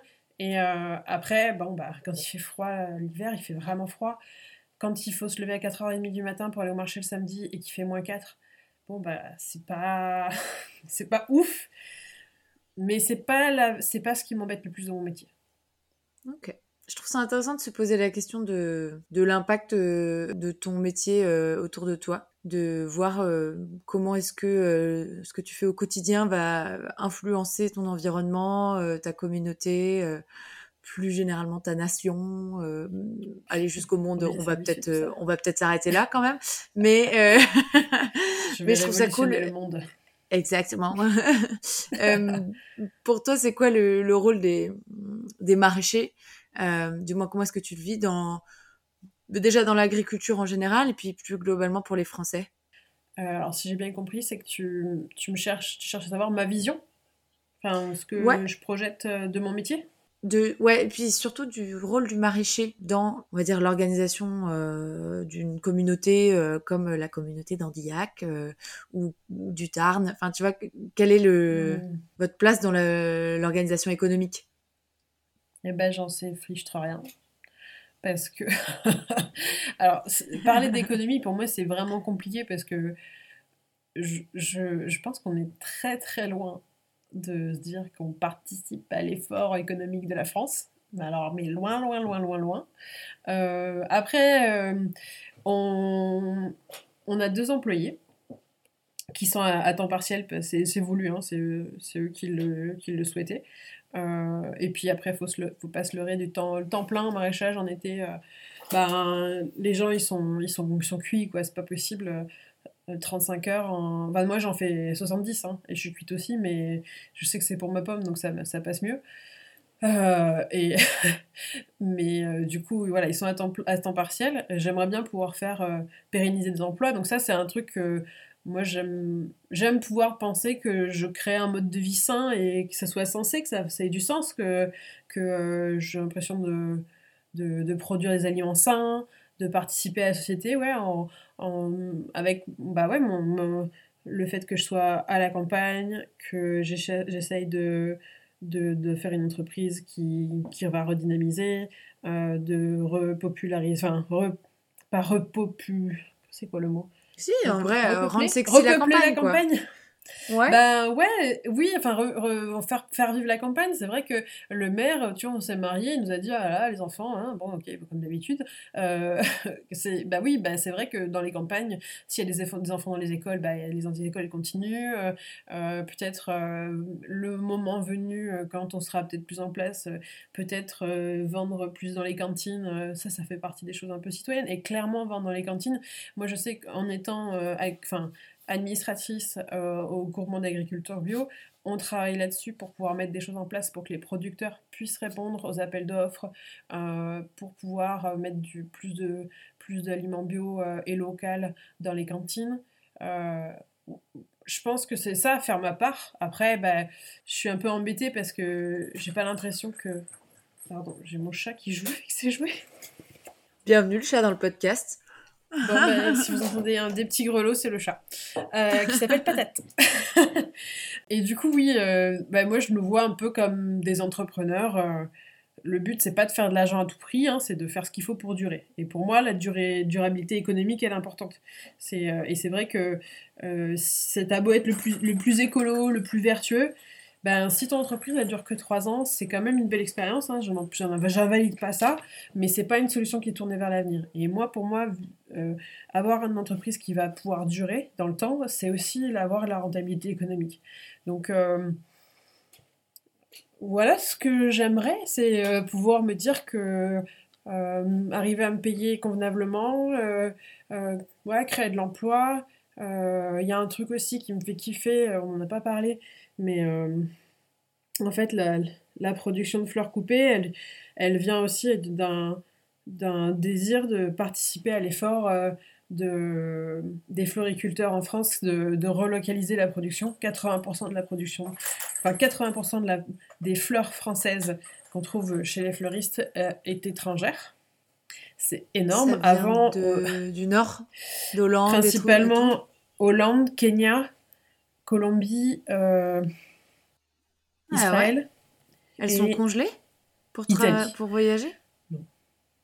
Euh, non, non, elles sont pas congelées, elles sont, euh, elles sont euh, aidées. Est-ce qu'on peut congeler des, fleurs déjà? Je suis même pas sûre qu'on puisse congeler des fleurs. Non, non, ça noircit les fleurs. Non, non, mais après, il y a des processus de froid, on met beaucoup de froid, elles sont à 1 degré, comme ça, elles sont... Enfin, ça dépend des fleurs, évidemment, il y a des fleurs qui peuvent pas le faire. Mais, et puis après, il y a on peut les mettre dans des produits qui leur ralentissent leur croissance, qui les supplémentent, qui, enfin, bon, il y a plein de manières de faire. Ça devient des euh, extraterrestres, ouais. ben non, mais par exemple, moi je le savais pas, mais j'ai une fleuriste qui m'a expliqué qu'en CAP, euh, euh, on leur avait appris que les fleurs de certains, certains, types de fleurs qui, qui, venaient principalement de pays étrangers étaient considérés comme des déchets toxiques à ne pas mettre au compost ni à la poubelle normale. Et ça, c'est ah quand même grave d'apprendre ça en CAP. Parce qu'en plus, toi, euh, on t'offre des fleurs, euh, quand elles pourrissent, tu les mets, si t'as un compost, tu les mets direct dans le compost, et puis après, ton compost, il va directement dans ton jardin, quoi. Par exemple. Alors, c'est peut-être pas toutes les fleurs non plus, euh, et elle m'a pas donné la liste extensive, mais je pense qu'il y, a certaines fleurs ah, qui sont, qui, ouais, qui, qui sont très chargées, faut, faut pas se leurrer. la tulipe de Hollande, elle a ce qu'il faut dans les patins. Hein. mais comme la rose aussi, comme, enfin, Bref, voilà, ça fait partie des choses qui, euh, moi, c'est là où je sens que j'ai de l'impact et j'ai l'impression de faire société, quoi. C'est de, de, me dire, bah voilà, je participe à l'effort national de, de, de, relocaliser la production et de faire du, du lien. Parce que euh, quand moi, mon, mon but, c'est d'être au marché, de, de, faire de la vente directe, c'est bah voilà, de ce que les gens se, se projettent. Et tu vois, les gens, ils sont nos clients, ils sont vraiment hyper fidèles, euh, hyper contents de nous voir. Ils nous voient, on, voit les bébés grandir, on voit euh, euh, les, parents qui, bah, qui vieillissent et puis qui finalement, ah bah, les enfants sont plus là, donc ils réduisent les portions. Enfin, on est un petit bout de leur vie, quoi, pour, ce qui est pour ce qui est du marché.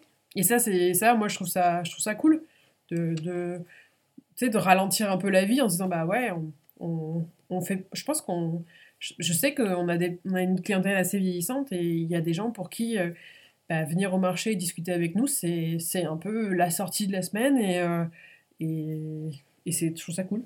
Je je sais pas si ça répond tout à fait à ta question. Mais... Ouais, si. Bah, en fait, c'est indirectement et directement en plus, parce que c'est vrai que ça me permet aussi de voir euh, qu'est-ce que t'apporte ton métier à titre personnel. Donc, complètement. Ouais, et, et au-delà de ça, pardon, je, juste, je, pareil, hein, le travail que je fais euh, au, au, GAB, au Groupement d'agriculture bio. Ça aussi, pour moi, ça, ça fait partie, s'engager dans des... Euh, dans des enfin, c'est pas un syndicat pour le coup, mais c'est ce qu'on appelle une organisation professionnelle. Euh, et, et, ben ça, ces organisations professionnelles, elles sont là pour améliorer, rendre, être au service des agriculteurs. Et ça, ça, je trouve que c'est un c'est sympa d'avoir euh, des gens, un, des, de faire partie d'un réseau et de faire partie d'une bah, communauté. Ça fait un peu sectaire, mais euh, c'est ça, communauté, quoi. On, se reconnaître entre, entre pairs. Ouais, c'est clair. Euh, une chose importante pour moi, c'est d'aller chercher et surligner ce qu'on voit pas d'un métier.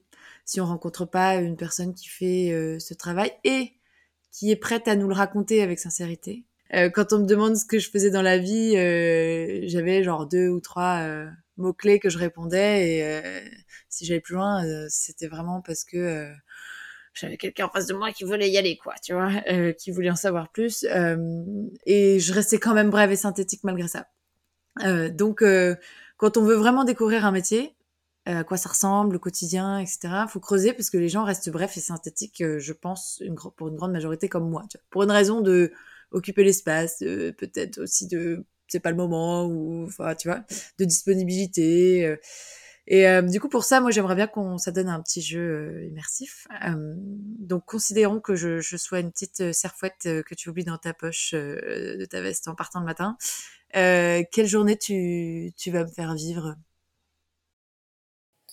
Alors, les journées se ressemblent pas trop. Donc, euh. Bon, on va se dire qu'il y a une journée en été, il y a une journée en hiver. Euh, une journée en, en, été, ça va commencer très tôt. Euh, parce que on, veut garder de la fraîcheur. Donc moi, je fais venir mon équipe à 7h le matin et on va commencer par récolter ce qu'il y a à récolter. donc souvent, moi, ce que je fais, c'est que pendant que je prends mon petit déjeuner, je fais ma liste, j'envoie un texto euh, aux deux employés en leur disant bah voilà, aujourd'hui on, va, récolter ci, on va récolter ça, machin. Ça me permet du coup de, de prendre peut-être un peu plus le temps, de faire, euh, je sais pas, si je dois faire les payes, je fais les payes. Euh, si je dois faire de la compta, je fais un tout petit peu de compta. Si j'ai des, des, factures à payer, des chèques à envoyer, je prends ce moment et je décale. Enfin, je, je, je sais que j'arrive pas à 7 heures pile, mais à 7 heures, elles sont. enfin, en l'occurrence, c'était des filles. elles étaient là et elles savaient ce qu'elles avaient à faire. Donc euh, l'été, ça, en pleine saison d'été, ben il y avait du haricot à récolter euh, le mardi, le jeudi et le vendredi. Donc euh, à chaque fois, il y avait 2-3 heures de récolte de haricots verts. commencer par ça le matin. Et puis après, en fonction du plan de culture, donc le plan de culture, c'est c'est la trame qui me dit il faut que je sème à telle date, il faut que je plante à telle date, il faut que euh, j'en plante tant de, tant, de, tant de graines, tant de plants, à telle variété, à telle distance. Enfin, c'est un peu le, le, plan de match quoi, euh, de, de, de, la saison. Et donc, euh, en fonction de ce qu'il y a dans la pépinière, parfois il y a des choses à planter, parfois il y a des, des choses à préparer. Donc, moi, je peux prendre le tracteur pour préparer des, donc des planches. Je peux prendre, des fois, je finis, j'ai le motoculteur aussi qui me sert à ça. Euh, des fois, je finis au motoculteur. Nous, on travaille beaucoup avec des bâches tissées. Euh, les toiles tissées, c'est un moyen de, de, de limiter l'enherbement et c'est un peu la problématique qu'on a en, travaillant en bio. Euh, c'est qu'on a beaucoup d'herbes parce qu'on bah, n'utilise pas d'herbicides. Donc, ben, préparer les toiles tissées, étendre les, tendre les toiles tissées, planter, arroser. moi, en tant que chef d'exploitation, je je fais tous les jours. Donc souvent c'est le matin. Euh, après euh, les avoir rejoints, je leur euh, dis ok ça va, qu'est-ce qui se passe, qu'est-ce qui va bien, qu'est-ce qui va pas. souvent tout va bien. Donc je les laisse continuer à récolter. Je fais le tour de toutes les cultures. Toutes les semaines, je fais un tour de toutes les cultures le mardi. je regarde quelle, quelle, tête ça a, je vais voir s'il y a des pucerons, s'il y a des maladies, si je vois qu'il y a des retards de développement, si je regarde tout quoi. Je regarde, euh, je fais tout le tour, je regarde pareil l'enherbement sur chaque planche et je me dis ok, bon bah alors du coup cette semaine j'avais prévu ça, peut-être que je vais le changer parce qu'en fait je me rends compte qu'il y a vraiment une urgence euh, sur euh, les poireaux par exemple. donc on va devoir, on va, devoir prendre nos sarcloirs, nos binettes et on va devoir aller désherber les poireaux. Et, et donc ça, ben, je sais que le poireau, je l'arrose le mercredi et le samedi. Donc, euh, bah, le mieux, c'est de passer le jeudi. Donc, je le marque dans mon agenda, tout ça. Donc, je me fais mon petit agenda. Et puis, euh, la matinée avance, on range les récoltes, on va planter. Euh, et puis, les filles, elles finissent vers 13h. Moi, je continue à travailler jusqu'à 14h. Vraiment, que ce soit bien cagnard, quoi. Parce que moi, je sais que quand je m'arrête pour la pause déjeuner, j'arrive pas à repartir. Ok. donc je bosse. c'est la fin de ta journée dans le, à l'extérieur à 14h Première journée. C'est la fin de la première journée, ouais. Et, euh, et, et, du coup, ça c'est le mardi. Le mercredi, souvent, il y a des semis. Euh, souvent, on prépare les semis, on va préparer euh, des plaques avec du terreau. je vais préparer les graines. on va tout semer, tout préparer. le mercredi après-midi, moi, je, je prépare ce que je mets dans mes paniers d'AMAP. Euh, le jeudi, on a la map, donc on récolte. Donc, euh, j'essaye de récolter tout ce qui se conserve très bien le jeudi. Euh, donc, il y a des choses comme les carottes, bah, qui un jour ou deux jours quand ça arrive au marché, ça change pas grand chose. Donc, je récolte tout pour le marché et la map le jeudi matin. Le jeudi après-midi, on lave et on prépare les paniers de, la map. Le jeudi à 18h, je suis à la map. Le vendredi, euh, rebelote, on re-récolte, on récolte euh, des, tout ce qui est verdure, tout ce qui est plus fragile. Et euh, donc en plein été, je sais pas si tu te souviens, mais le jeudi, il y a, encore deux ou trois heures de haricots. donc le vendredi, il y en a aussi. Ça dépend des, planches. Et puis bah, il y a toutes les verdures. Et, Et après, il bah, faut tout laver, tout mettre en caisse, tout mettre au froid, dans la chambre froide. Et donc, il reste pas beaucoup de temps pour, pour le reste. Donc, moi, souvent, le vendredi, après-midi, je suis sur le tracteur, je prépare les planches pour la semaine d'après, j'anticipe ce qu'il y a à faire. S'il y a du désherbage, bah, j'en fais un peu. Et puis, et puis voilà. Donc les tomates, par exemple, je les récolte souvent le jeudi et le lundi. Donc le lundi, il n'y a pas d'employé, je garde le, lundi que pour moi et pour euh, bah, la récolte des tomates. Donc en fait, je, je, fais que ça, récolter, planter, semer, travailler avec le tracteur. Et euh, quand je peux, ben, que je grappille par-ci par-là des, des, des meilleurs, euh, ben, je fais des chèques pour les factures, je, je fais les payes, je je compte tu répartis tes petites tâches administratives un peu partout. Euh, voilà, puisque je t'ai pas dit, c'est que le, mardi après-midi, on avait. Ah, mais si, le mardi, le mardi matin, on, finissait aussi par récolter pendant l'été euh, des légumes parce qu'on avait le marché du mardi, du mardi matin, du mardi après-midi, le marché bio à Gaillac. Donc, ça, c'est, ça, c'est globalement, c'est l'été. Tu as des gens tout le temps avec toi l'été? Tu as une équipe. Euh... Ouais. Ouais. Là, partielle toujours? cet été. Ben ouais, parce que je, c'est un métier qui est vraiment, vraiment dur. L'idéal pour moi, c'est que euh, elle fasse 4, 4 demi-journées de 5 heures. Mais comme on est un peu loin de tout, euh, ben là cet été j'avais quelqu'un qui faisait 4 demi-journées de 5 heures et une, et une qui faisait euh, de, une demi-journée de 5 heures et deux, et deux jours de 7h30.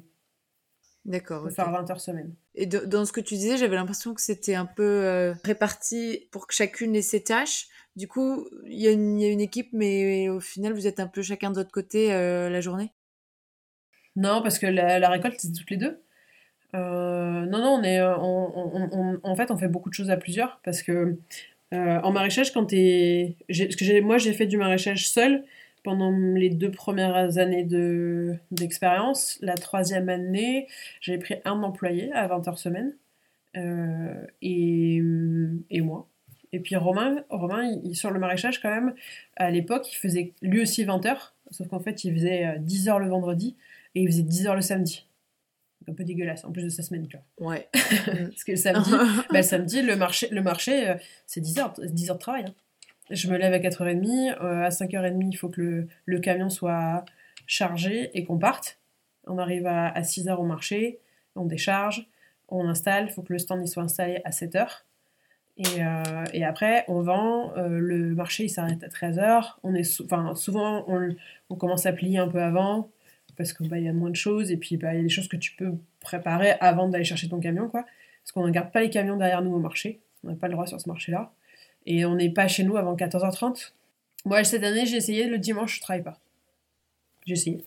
Des fois, il fallait faire des trucs, mais, mais du coup. Non, mais ça, euh, ça, ça, se donne au moins une petite discipline, un petit objectif à aussi dans l'organisation de ta semaine, de faire en sorte de, de dire bon, bah, si dimanche je travaille pas, qu'est-ce que je dois faire tous les, jours, euh, tous les autres jours de la semaine pour que le dimanche soit tranquille, quoi? Ouais, mais des fois, euh, le lundi il pleut, alors du coup, le dimanche tu travailles. Bon, en l'occurrence, il n'a pas plu de l'été, donc euh, ça n'a pas, vraiment, pas vraiment marché, ça.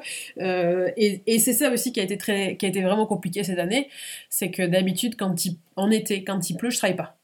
C'est c'est le seul jour où je sais que il se passe rien. Il n'y a pas de. Il a pas de problème avec la pompe qui part, euh, il y a, voilà, il n'y a pas assez d'eau, il n'y a pas de problème avec des semis qui partent en cacahuète, il n'y a pas de trucs trop secs, il n'y a pas de, euh, de trucs qui surchauffent en serre, y a, enfin, tout va bien quand il pleut, donc quand il pleut, normalement, je travaille pas. Mais comme il n'a pas plu de l'été, j'ai beaucoup travaillé. Gros été. Tu arrives à dégager du temps euh, pour tes potes, ta famille, votre couple Comment, comment vous gérez tout cet aspect-là? Ben, En fait, euh, l'année dernière, J'avais un petit challenge en termes de chiffre d'affaires, où je me dit, ah, je veux faire ça comme chiffre d'affaires, je veux me prouver que j'arrive à le faire. J'avais fait mon super plan de culture, donc je faisais mon, plan de match là. Euh, et en fait, j'avais pas prévu que dans la vie, euh, il se passe des choses. Par exemple, il y a des gens qui t'invitent, que potentiellement euh, il y a des mariages où tu vas aller ou euh, tu peut-être il y a des temps sociaux euh, mm. il y a des temps citoyens je sais pas s'il faut aller voter il faut aller voter enfin il y a des choses comme ça quoi. Et j'avais pas trop prévu tous ces temps dans mon emploi du temps. Donc cette année ce que oui cette année c'est mieux et c'est la raison pour laquelle j'ai pris deux employés. Au final avec deux employés tu, tu fais pas deux fois le travail. Tu fais quoi c'est pas parce que tu as enfin en maraîchage, quand tu es deux, tu multiplies pas ta force de travail par deux. Tu vas multiplier par beaucoup plus que ça. Vraiment, c'est le, coefficient multiplicateur, je le connais pas, mais il est beaucoup plus. Et moi, euh, cette année, j'ai décidé d'avoir deux employés pour m'acheter du temps. Et euh, c'était une stratégie parce que euh, c'était compliqué pour nous entre l'essor maraîcher, donc l'espace test et chez nous. on a dû déménager donc toute la ferme. On a s'est mis un point d'honneur. Notre challenge, c'était de pas faire de trous dans la production. Donc on a toujours eu tous nos légumes euh, comme d'habitude, ou presque, euh, sur le stand, avec zéro trou de production. Donc il a fallu gérer euh, il a fallu gérer plusieurs zones à la fois, en sachant qu'il y a 15 minutes de route pour aller jusqu'à Gaillac, donc j'avais des, sites de production à, plusieurs endroits différents, et c'était un petit peu hardcore. Donc là, l'année dernière, il n'y a pas eu trop de temps pour moi, et et en plus, toute l'installation de l'infrastructure sur la ferme, donc installer les serres, l'irrigation, la chambre froide, la chambre tempérée pour euh, le stockage des courges, des oignons et compagnie. Donc j'ai pris la décision de prendre deux employés, de limiter un peu moi ma rémunération pour pouvoir en fait m'acheter du temps. Et, euh, ça, a été, ça a été cool. Euh, bon, ça m'a pas acheté. je n'ai pas fait des semaines de. comment c'est Tim Ferriss qui dit la semaine de 4 heures. On n'en était pas là. mais j'ai plus ou moins réussi à me prendre mes dimanches principalement à dormir, mais, euh, mais euh, Donc c'était pour toi euh, déjà? C'était de libérer du temps pour toi? Et après, est-ce que, par exemple, cette, cette, vie sociale de d'aller dîner chez des potes, s'ils vous invitent, d'aller... Bah, il y a des jours, quoi. En fait, ils le savent maintenant. Bon, après, c'est con, mais quand tu es agriculteur, t'as pas beaucoup de potes. Et puis, quand les potes que t'as, tu les saoules vite parce que tu remplis ta vie de ton travail et, du coup, il n'y a pas beaucoup de. T'as pas beaucoup de. Ouais, euh, au début du mois. Maintenant, ça va mieux et on arrive quand même à prendre du temps. Tu vois, on est inscrit à, une troupe de théâtre d'impro. On fait de l'impro tous les mercredis soirs. Donc, on, s'oblige à se dire, ok, ben voilà, à telle heure, il faut qu'on soit prêt, qu'on soit beau, euh, qu'on soit propre. et, puis on y va, quoi qu'il arrive. Euh, le dimanche, moi je travaille pas. Le lundi, je fais euh, ce que j'appelle un slow morning. C'est parce que j'étais. en fait, j'ai travaillé à l'étranger et j'avais une. J'avais une manager à Londres qui faisait des slow morning, mais un peu toute la semaine. Et en fait, c'est des... elle venait, elle travaillait pas trop. Euh, Elsa, hein, c'est un slow morning. donc je garde le slow morning en, en mode bah, je travaille mais pas trop quoi. C'est-à-dire que je fais souvent de l'administratif. Euh, je... Et l'administratif il est quand même assez énorme dans, dans, dans notre métier. Euh, il y a toujours des dossiers à remplir, il y a toujours des trucs. C'est quand même assez lourd. C'est tellement pas à penser pour le quotidien d'un agriculteur, je trouve ça dingue. Qu'il y ait une lourdeur administrative pareille. Ouais, oui, oui, bah oui, mais bon, bah en fait, c'est ça le quotidien d'une entreprise, quoi. Quand t'es agriculteur, t'es pas que agriculteur. Tu es agriculteur et uniquement agriculteur quand tu vends à un grossiste. Et encore, t'as quand même de l'administratif. Mais nous, on est commerçants, on est. Euh, enfin, parce qu'on on, fait le choix d'aller en vente directe. Hein. Euh, donc, euh, il y a du temps. On arrive à se prendre du temps. principalement parce qu'on a pris deux employés cette année. On fait plus de chiffre d'affaires parce qu'on a deux employés. Mais du coup, notre marge, elle est, elle est un peu réduite. Mais à la fois, ça achète du temps. Et le, ben, ouais, le temps, euh, je, sais, on est allé au mariage du, frère Romain. Euh, bon, ben, à chaque fois qu'on voit la famille, on se dit putain, on est vraiment trop con. Euh, on prend pas assez de temps avec la famille, on adore. Et puis on revient tout déprimé. Et, et ça, ça, ça, se met en place, ça se met en place.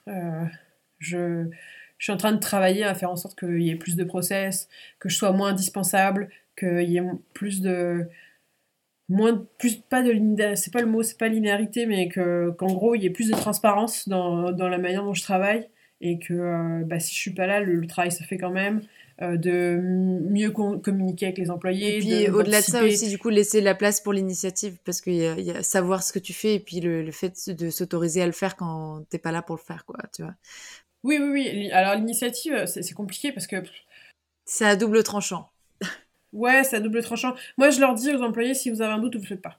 Quand il y a un doute, euh, tu fais pas. Et en fait, souvent, souvent euh, c'est un bon instinct de pas faire. Parce que euh, il peut y avoir des conséquences fâcheuses. Enfin, c'est très bête, mais je vais te donner un exemple. Moi, je sais que je, fais très attention avec les stagiaires. Je prends pas beaucoup de stagiaires parce que ça demande un temps et une attention considérable. Euh, moi, je, sais qu'un employé, c'est bête, mais quand tu es payé, t'as pas la même responsabilité, tu es un peu moins papillonnant qu'un stagiaire, et puis bah, euh, je, je, te, je, je, vais, je vais, je vais te, te, former au fur et à mesure, et quand j'ai quand décidé que tu es, que es autonome, bah c'est bon, vas-y, et, et, tu peux y aller, il n'y a pas de problème. Les stagiaires, euh, souvent, c'est des gens qui restent pas. Donc, comme ils ont la perspective de rester deux semaines, trois semaines, voire même ça dépend, il y a des stages qui sont plus longs que ça. Bah. L'engagement est tu sais, il n'y a pas ce côté. Ouais, il n'y a pas cet engagement pareil. Moi, j'adore ça, les stagiaires, euh, parce que, parce que ça, ça te permet de, de. Ils te posent des questions, notamment parce que souvent, c'est des gens qui veulent s'installer. Euh, et ils te font te poser des questions qui sont, qui sont vraiment intéressantes, notamment les, les, les questions de, de, temps de travail et, compagnie. Euh, mais c'est vrai que c'est pas ça demande, ça demande une gestion en plus. Euh, moi, j'ai un collègue maraîcher qui a dit euh, à son stagiaire Bon, bah maintenant, tu peux égourmander les tomates. Égourmander, c'est euh, quand au croisement d'une feuille et de la tige, il y a une autre petite tête de tomate qui, qui, pousse. Et souvent, nous, on les enlève parce que ça, ça, ça divise la plante et euh, elle, a, elle, a, elle, a moins, elle a plus tendance à faire des feuilles qu'à faire des fruits. Et donc on, appelle ça égourmander les tomates. Bon, bah en fait, le stagiaire, il a tellement bien égourmandé qu'il a coupé toutes les têtes des tomates. Donc en fait, la tête de la tomate, c'est quand même ce qui va faire qu'elle va pousser, pousser, pousser, pousser. Puis comme il avait enlevé aussi tous les gourmands, donc les, les petits drageons, bah, c'était aussi là où potentiellement la prochaine tête, si la tête est si la vraie tête de la tomate est cassée, la prochaine tête elle va se placer à cet endroit-là. Donc, donc bah, il a ruiné toute la euh, production de tomates ruiné, pas tout à fait, mais bien, bien, bien retardé en tout cas. Je pense que euh, il y, a, y, a, eu un impact au niveau rendement qui, est, qui, est, assez, qui est assez conséquent. Ouais, ouais. Euh, je pense qu'il y a peut-être eu plus d'un mois de retard euh, sur certains bouquets de, de fleurs. Enfin bon, c'est et après bon bah voilà, il en était désolé, mais c'est lui qui a pas donné la consigne comme il fallait. Donc moi ma consigne c'est si t'as un doute tu fais pas. Donc c'est pour ça que je recrute des gens qui n'ont pas trop de confiance en eux. Pas, enfin, c'est pas de la confiance en eux. euh, en mode, euh, je veux pas des gens qui sont. Euh... non, c'est pas que. Non, mais je vois très bien des gens qui sont dans le doute permanent, qui vont toujours s'assurer euh, de poser la des bonne gens, oui, des gens maltraités. Je prends des gens que des gens maltraités, voilà. comme ça, moins je suis sûre qu'ils sont tranquilles. Non, c'est pas ce que je veux dire. Il y, a, il y a des gens qui sont très confiants, trop confiants, euh, et, et, qui te disent c'est bon, je sais, tu vois. Et ça, quand on te dit déjà c'est bon, je sais, moi il y a, un red flag là direct, en mode euh, euh non. S'il te plaît, non. Voilà.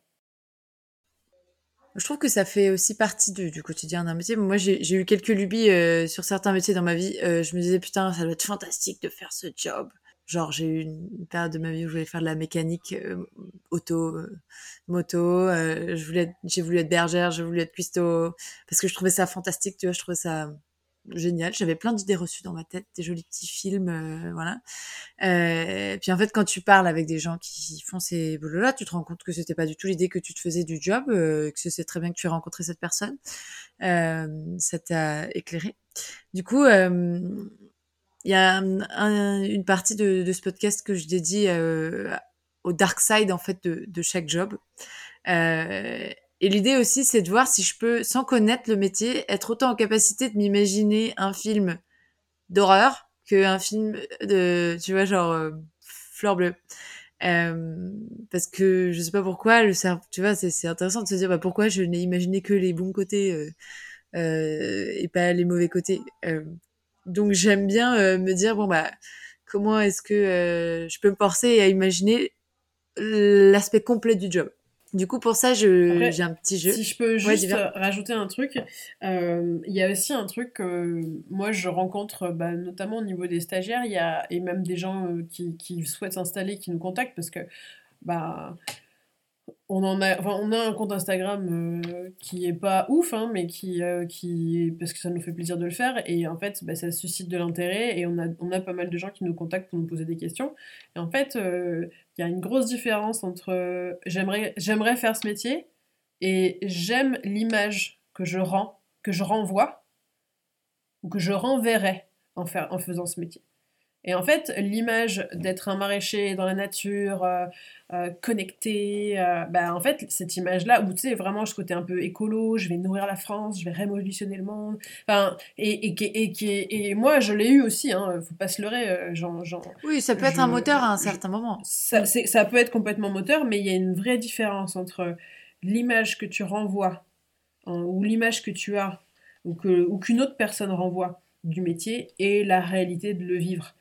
Euh, et, et, et, en fait, c'est un peu subtil, mais, mais ça joue beaucoup. Est-ce que tu kiffes l'image que tu renvoies ou est-ce que tu kiffes vraiment le, le, le métier L'essence du métier. L'idée, c'est aussi de voir si euh, on sait vraiment ce que c'est le métier, euh, on a vraiment creusé ou est-ce qu'on s'est arrêté à cette image belle, sexy du métier.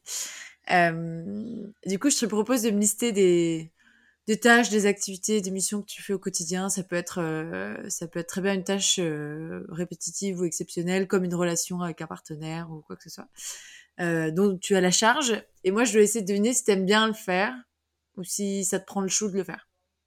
Ok? Ok. Vas-y. Alors, je te dirais en premier, récolter des légumes pour le marché. Tous les légumes doivent être complètement différents à récolter. Il y en a peut-être qui sont plus sympas que d'autres.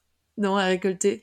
Je m'imagine que. Bah, j'aime bien ou j'aime pas Moi, je pense que t'aimes bien. Parce que ça a aussi l'essence de ton job et que c'est l'aboutissement du travail. Mais en fait, j'aime pas récolter les légumes. Ah, j'aime pas. Euh, ouais, mais j'aime bien, en fait, que les premiers.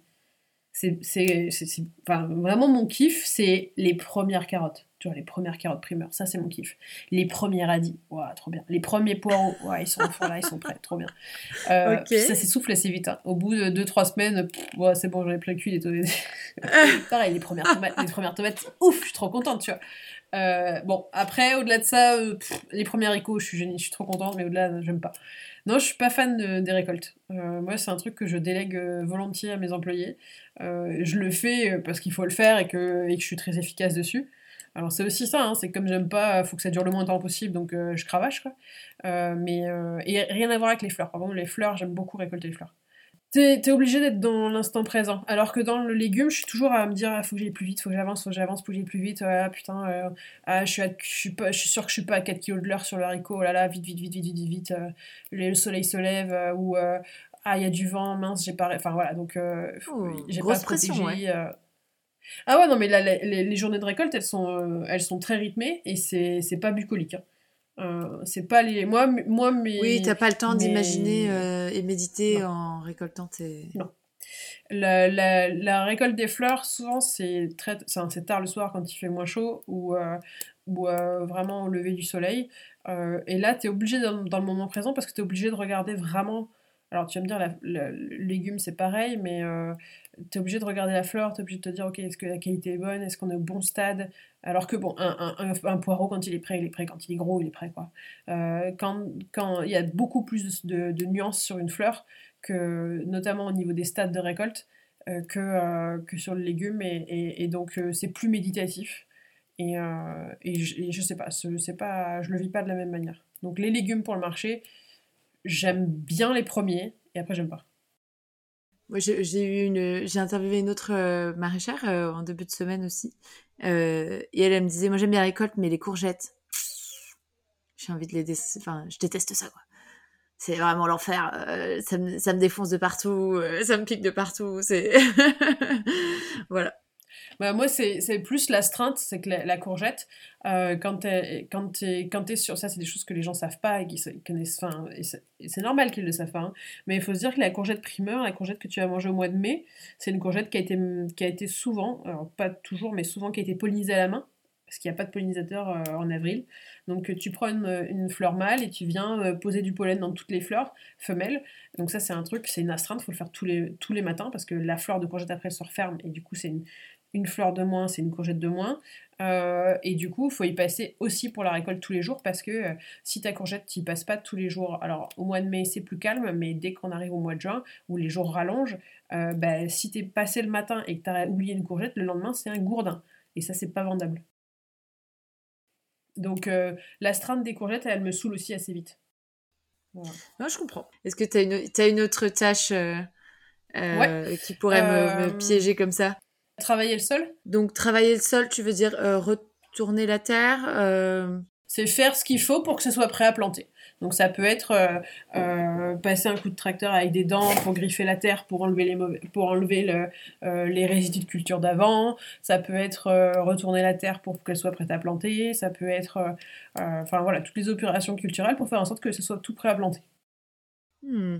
Bah alors, d'être sur le tracteur, je vais te dire, tu es assise, euh, c'est quand même aussi pas la même tâche de euh, d'avoir à pousser un, un, campagnol ou une grelinette, tu vois. Euh, il y a ce truc où les tâches sont bien différentes. Moi, je pense que par exemple conduire un tracteur, j'ai toujours été une fan de tondeuse. moi, conduire des tondeuses, ça me fait kiffer. Donc, tu vois, genre conduire un tracteur, ça va me faire kiffer.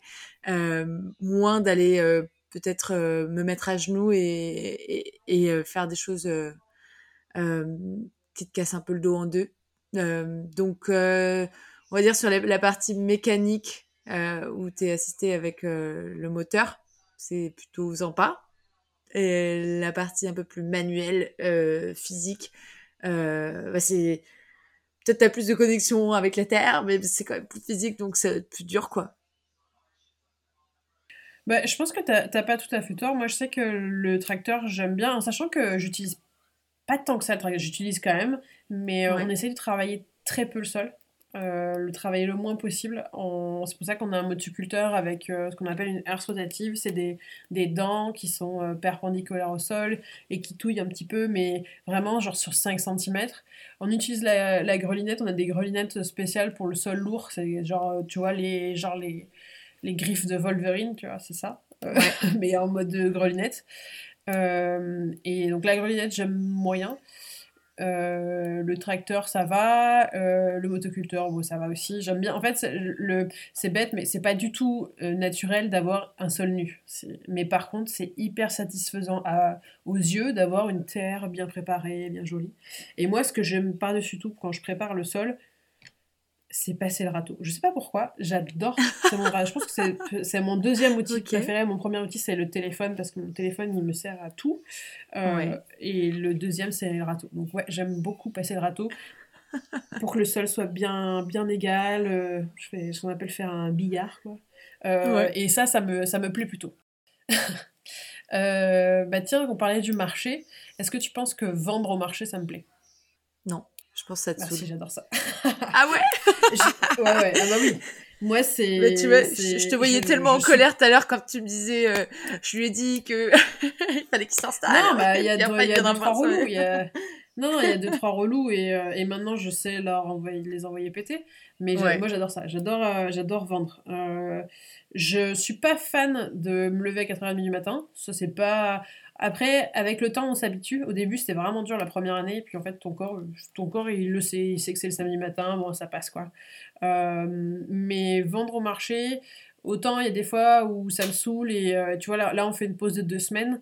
Je suis vraiment contente de faire la pause parce que le marché, ça demande beaucoup d'énergie, que ce soit en récolte, que ce soit en chargeant, chargement de camions déchargés, euh, le temps que tu passes sur place, t'es dans le dans le froid et tout quoi. Tu, tu, autant tu vois à la ferme, euh, j'ai jamais trop froid parce que tu bouges, tu fais des trucs. Au marché, on a froid parce qu'on est derrière, euh, derrière le stand.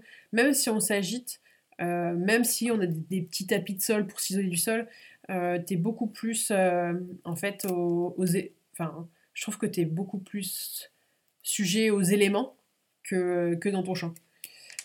Et en plus, nous, à la ferme, on, alors, on s'habille n'importe comment, mais, mais 12 000 couches, on ressemble à rien. Euh, mais au moins, c'est efficace, quoi. Au marché, on essaye quand même d'avoir un minimum de façade. Et, euh, et du coup. Tu bah... ton meilleur look de la semaine, quoi. Voilà, et, euh, mais ça n'empêche pas que derrière, moi j'adore la relation client.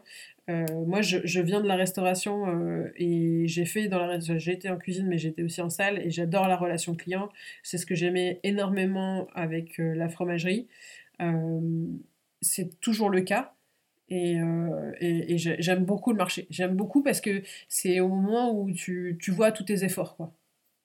Tu vois tous tes efforts, tu vois, tu vois les, les caisses, les caisses euh, de tomates partir. Tu... Enfin, j'aime beaucoup le marché. Euh, je pense qu'il y a aussi un côté euh, finalité de pouvoir. Enfin, c'est l'accomplissement final, quoi, le marché. C'est aussi là où tu, ton, ton, ta mission se termine. Donc, tu vois, tu as cette satisfaction qui vient aussi. Il y a ça, il y a ça, puis il y a un côté challenge aussi, de dire, attends, est-ce que je vais arriver? Je sais pas, j'ai beaucoup de chou-fleur cette semaine, est-ce que je vais arriver à tout vendre? Euh, tu sais, pousser. Euh, enfin, il y a des trucs, il y a des techniques un peu, tu vois, de, dire, moi j'essaye d'avoir toujours quatre personnes.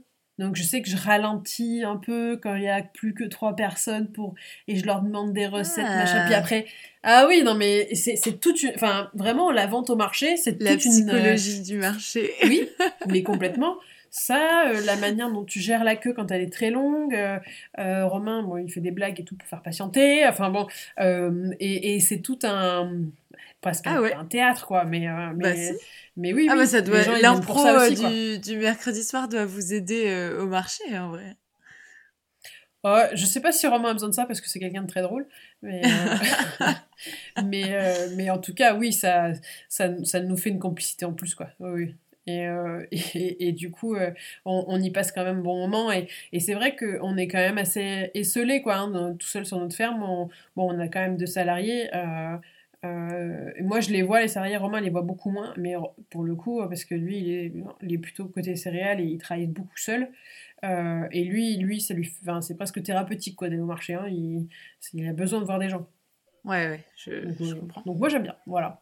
Et après, la dernière chose que, que auquel j'avais pensé, euh, est-ce que tu penses que la relation aux employés me plaît? Être patron, tu vois Hmm. Euh, je pense que dans ce que ça t'apporte, euh, ça te plaît parce que ça te permet de, de, de gagner du temps pour toi déjà. Donc euh, la finalité, elle est cool. Puis t'as peut-être un truc de transmission aussi, non? Avec les employés. Ouais, ouais, il y, a un peu de ça. Alors moi, ce qui me plaît avec les employés, bon, c'est que tu peux échanger, que on, a, eu, on a eu beaucoup de chance hein, dans tous nos recrutements. On a eu des gens motivés et, des gens qui, qui, qui, était, qui, était, ouais, qui, était, qui était là, quoi. Qui était... Moi, je sais que les deux, les, deux, les deux filles qui étaient avec moi en début de saison, euh, ça m'est déjà arrivé, tu vois, d'être de, suffisamment vulnérable avec elles pour qu'au mois de juillet, je suis allée les voir dans la pépinière, elles étaient en train de semer euh, je sais plus quoi, et de me mettre à pleurer et de leur dire heureusement que vous êtes là, quoi. Euh, parce, que, parce que pour moi, ils font partie un peu de notre famille. On les euh, je leur offre un cadeau pour leur anniversaire. Je, enfin, c'est une relation que, que j'aime beaucoup. Après, parfois, être patron, euh, c'est un peu dur parce que donc je l'aime, j'aime bien la relation d'employé, j'aime, avoir du monde, j'aime savoir que mon entreprise, elle, elle peut faire vivre des gens, euh, que ce soit moi, mais comme les autres, quoi. Et qu'en plus, ben, euh, ils ont un panier, un panier de légumes chaque semaine, donc euh, bah, ils ont de quoi manger. Euh, quand j'ai des fleurs en trop, bah, ils en ont plein. Enfin, ils, en, ils en prennent plein parce que c'est cool à offrir et tout, et ça fait des, ça fait des avantages en plus, quoi. mais après, voilà, c'est vrai que parfois, le petit. C'est un peu à double tranchant. Parfois, être patron, bah, c'est leur dire bon, on arrête de parler et puis on avance. Parce que je vois que l'heure passe et que ça avance pas. Et donc, euh, bon, c'est le subtil mélange entre euh, être suffisamment amical et, et, et, en même temps garder des objectifs de, de se dire, bah, en fait, les gars, je vous paye et il faut y aller, quoi. Ouais, c'est euh, tout un jeu d'équilibre dans la relation. Ouais. Mais c'est intéressant. Pas toujours facile. Tu disais, j'aime, c'est un plaisir de savoir que tu peux faire vivre des gens. Du coup, ça va m'amener sur euh, le prochain sujet. C'est dans quelle mesure est-ce que tu fais vraiment vivre des gens euh, financièrement? Est-ce qu'on gagne suffisamment en tant qu'employé agricole? Alors, faut, ouais, faut se dire que moi, je peux, je peux le dire hein, à peu près les 20 heures semaine. Alors souvent, euh, je, je, les invite à faire des heures sup. Hein. je, je, leur propose de faire des heures supplémentaires. Euh, ça, c'est au bon vouloir et c'est moi quand je sens que l'équipe elle est suffisamment en forme parce que bah, je sais qu'il y a des moments dans l'année où je ne veux pas leur proposer, enfin, pour un mois d'août, euh, je ne propose pas d'heures sup parce que c'est vraiment dur ou alors quand j'en propose, c'est des, des, tâches euh, comme de l'ensachage pour les pattes ou des choses où je sais que on, ça va vraiment me donner un coup de main, mais ça va pas, on va dire. Les épuiser. voilà. Donc, il mm. faut, faut, gérer l'énergie pour les employés, c'est. Enfin, pour soi-même aussi. Hein. Je trouve que dans ce métier, c'est critique, quoi. Après, il y, a plein de gens qui diraient Ah, mais rien à foutre. Euh, euh, ils ont. Voilà, ils, Je me crame, l'important, c'est la C'est pas à moi de gérer. C'est pas à moi de gérer. Et c'est vrai que sûrement, ça me rajoute une charge mentale. Mais bon, moi, je me dis. Euh, il faut ménager sa monture. Quoi. Mm. Après, mes employés, à 20 heures semaine, ça dépend. Tu vis avec ça Ça dépend des... Bah, ça dépend ce que tu appelles vivre. Nous, on, vit, on est à la campagne. Hein, euh, ils gagnent à peu près 800 euros par mois. Un peu plus, ça dépend. Euh, ça dépend s'ils ont fait euh, des heures en plus ou s'ils ont ou, si les mois ils ont beaucoup d'heures. Enfin, tu vois, a, comment les semaines sont faites. des fois, c'est 900 euros. Alors, je suis, moi, je suis consciente hein, que ce soit pas que c'est pas tout, après, c'est leur choix aussi de. C'était leur choix en tout cas aux filles euh, d'être à temps partiel parce qu'elles avaient d'autres activités à côté. Il y en avait une qui était dessinatrice et puis l'autre, c'est une ancienne maraîchère. Donc en fait, elle faisait 70 à 80, semaines, 80 heures semaine avant. Et, euh, et, du coup, passer à 20 heures, pour elle, c'était bien. Euh, et qu'elle avait encore son entreprise maraîchère à liquider. Donc du coup, je ne suis pas persuadée que sur le long terme, ça les fasse vivre et que ce soit super. Euh, voilà, après, c'est. Je, je, je, me pose la question euh, de, de, faire mieux. Hein. Euh, je... Pour le moment, moi, là, c'était quand même la première année où on récoltait des légumes chez nous. Euh, donc je pouvais pas me permettre d'avoir des salaires trop hauts. Je pouvais, enfin voilà, j'ai payé au SMIC en sachant que voilà, ils ont un panier, en avantage en nature, ils ont un panier de 15 à 20 euros par semaine. Euh, donc euh, ça en fait quand même pas mal de légumes et puis ben, c'est de l'avantage en nature. Donc sur les 800 euros, tu rajoutes ouais à peu près 80 euros de légumes, on va dire. Donc ils ont peut-être 880, peut-être 980 euros. C'est pas tout, hein. c'est sûr que ça suffit pas. Ça dépend ce que tu fais dans ta vie. Ça dépend si tu as un loyer. Ça dépend... là, je saurais pas te dire, tu vois. Et toi? Ben, moi, pour tout te dire, on devait commencer à se payer avec Romain 500 euh, euros par mois. Euh, garde en tête que, euh, ah oui, ce que je t'ai pas dit, pardon, euh, là, les légumes, on commence à les récolter de chez nous que depuis le mois de janvier, que, et que la machine à pâte, elle a eu plus d'un an de retard euh, sur la livraison. Ouais, à cause du Covid, de l'Ukraine, de tout ce que tu veux. Mais elle vient d'où la machine à pâte?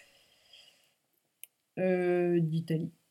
Mais euh, c'est le fabricant hein, qui t'explique qu'il y a des pénuries, qu'il y a ci, qu'il manque un composant électronique, qu'il manque que ci, qu'il manque que machin. et, bon, bref, plus d'un an de retard. nous, il y avait un prêt dessus. Il y on avait mis on a fait une avance de 40 000 euros. Enfin, ça nous a un peu mis dans la merde financièrement. Euh, on avait prévu de se payer 500 euros par mois cette année, donc 1000 euros à deux, c'est pas énorme, mais c'était déjà un début en sachant que euh, on mange nos légumes, que l'entreprise, euh, eh ben, en fait, il y a beaucoup d'avantages en nature quoi, dans, dans, l'entreprise, elle paye nos forfaits de téléphone, elle paye, enfin voilà, on a, on a des charges que que que, que t'as pas à gérer avec ton salaire. Voilà, c'est ça. Euh, et, et, en fait, euh, on a eu un souci, on a dû changer la boîte de vitesse et l'embrayage d'un des camions. Il y en a eu pour 2500, euh, 2700 euros au mois de juin. il, y a eu, enfin, y a eu pas mal d'accidents de, parcours qui fait qu'on n'a pas pu se payer cette somme-là. T'as pas des assurances pour ça? Non. Non? Bah si, l'assurance, elle te dépanne si t'es sur le bord de la route. Mais si ta boîte de vitesse, elle est fêlée... La fiance, ça va rien te faire. Il hein. faut, faut, changer ta boîte, quoi.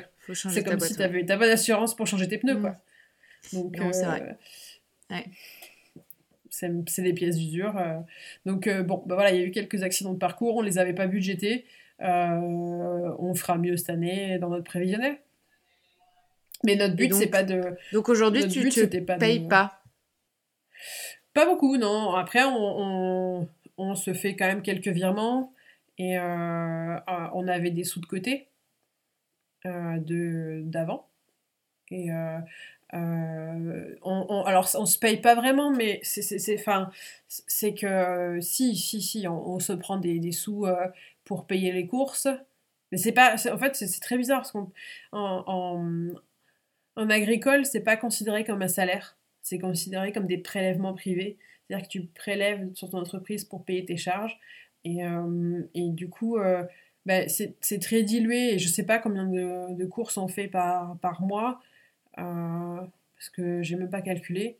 Mais ça, c'est l'entreprise qui. Enfin, c'est pas l'entreprise qui paye, c'est nous en tant que perso, mais ça, sort de l'entreprise. Donc, en comptabilité, c'est considéré comme une dépense personnelle et, et, voilà. Et je sais pas, je n'ai pas fait la compta totale générale, mais on a été, j'ai été très frileux cette année. Je pense que quand la compta sera terminée, on, on se rendra compte qu'il y a plus de sous que ce que je pense. Donc on aurait pu se payer en fait. Et la ferme, vous l'avez achetée en crédit ou vous payez un prêt dessus ou alors c'est tout payé? Alors, il y a eu de l'emprunt d'argent, ouais. Euh, on a eu un emprunt d'argent, euh, pas avec la banque par contre. Euh, c'est un, du privé? bon, C'est un système un peu compliqué, mais c'est du privé, ouais. Et en fait, c'est un investissement. ils ont investi dans du foncier. Et, et on a ce qu'on appelle un groupement foncier agricole. C'est comme une SCI, mais agricole. et ça vous a permis de financer. Euh, donc c'est un peu des actionnaires plutôt. Une partie de la serre. En quelque sorte. Et après, on fait partie, hein, on en fait partie, on est, majoritaire dans, ce groupement euh, agricole. Euh, et on a fait un montage, après, c'est un montage financier. en vrai, on a fait en sorte que le GFA ait une dette envers les personnes qui ont investi dans le GFA. Et nous, notre but, on a bloqué les, comptes. Enfin, c'est un peu. C'est totalement légal, hein, c'est un montage financier. On a bloqué, au lieu de leur faire acheter du capital, et que nous, on est à racheter du capital, euh, et que ça passe euh, avec des notaires, des machins et tout, on a plutôt euh, fait une, pas une déclaration de dette, ça s'appelle des comptes courants d'associés bloqués.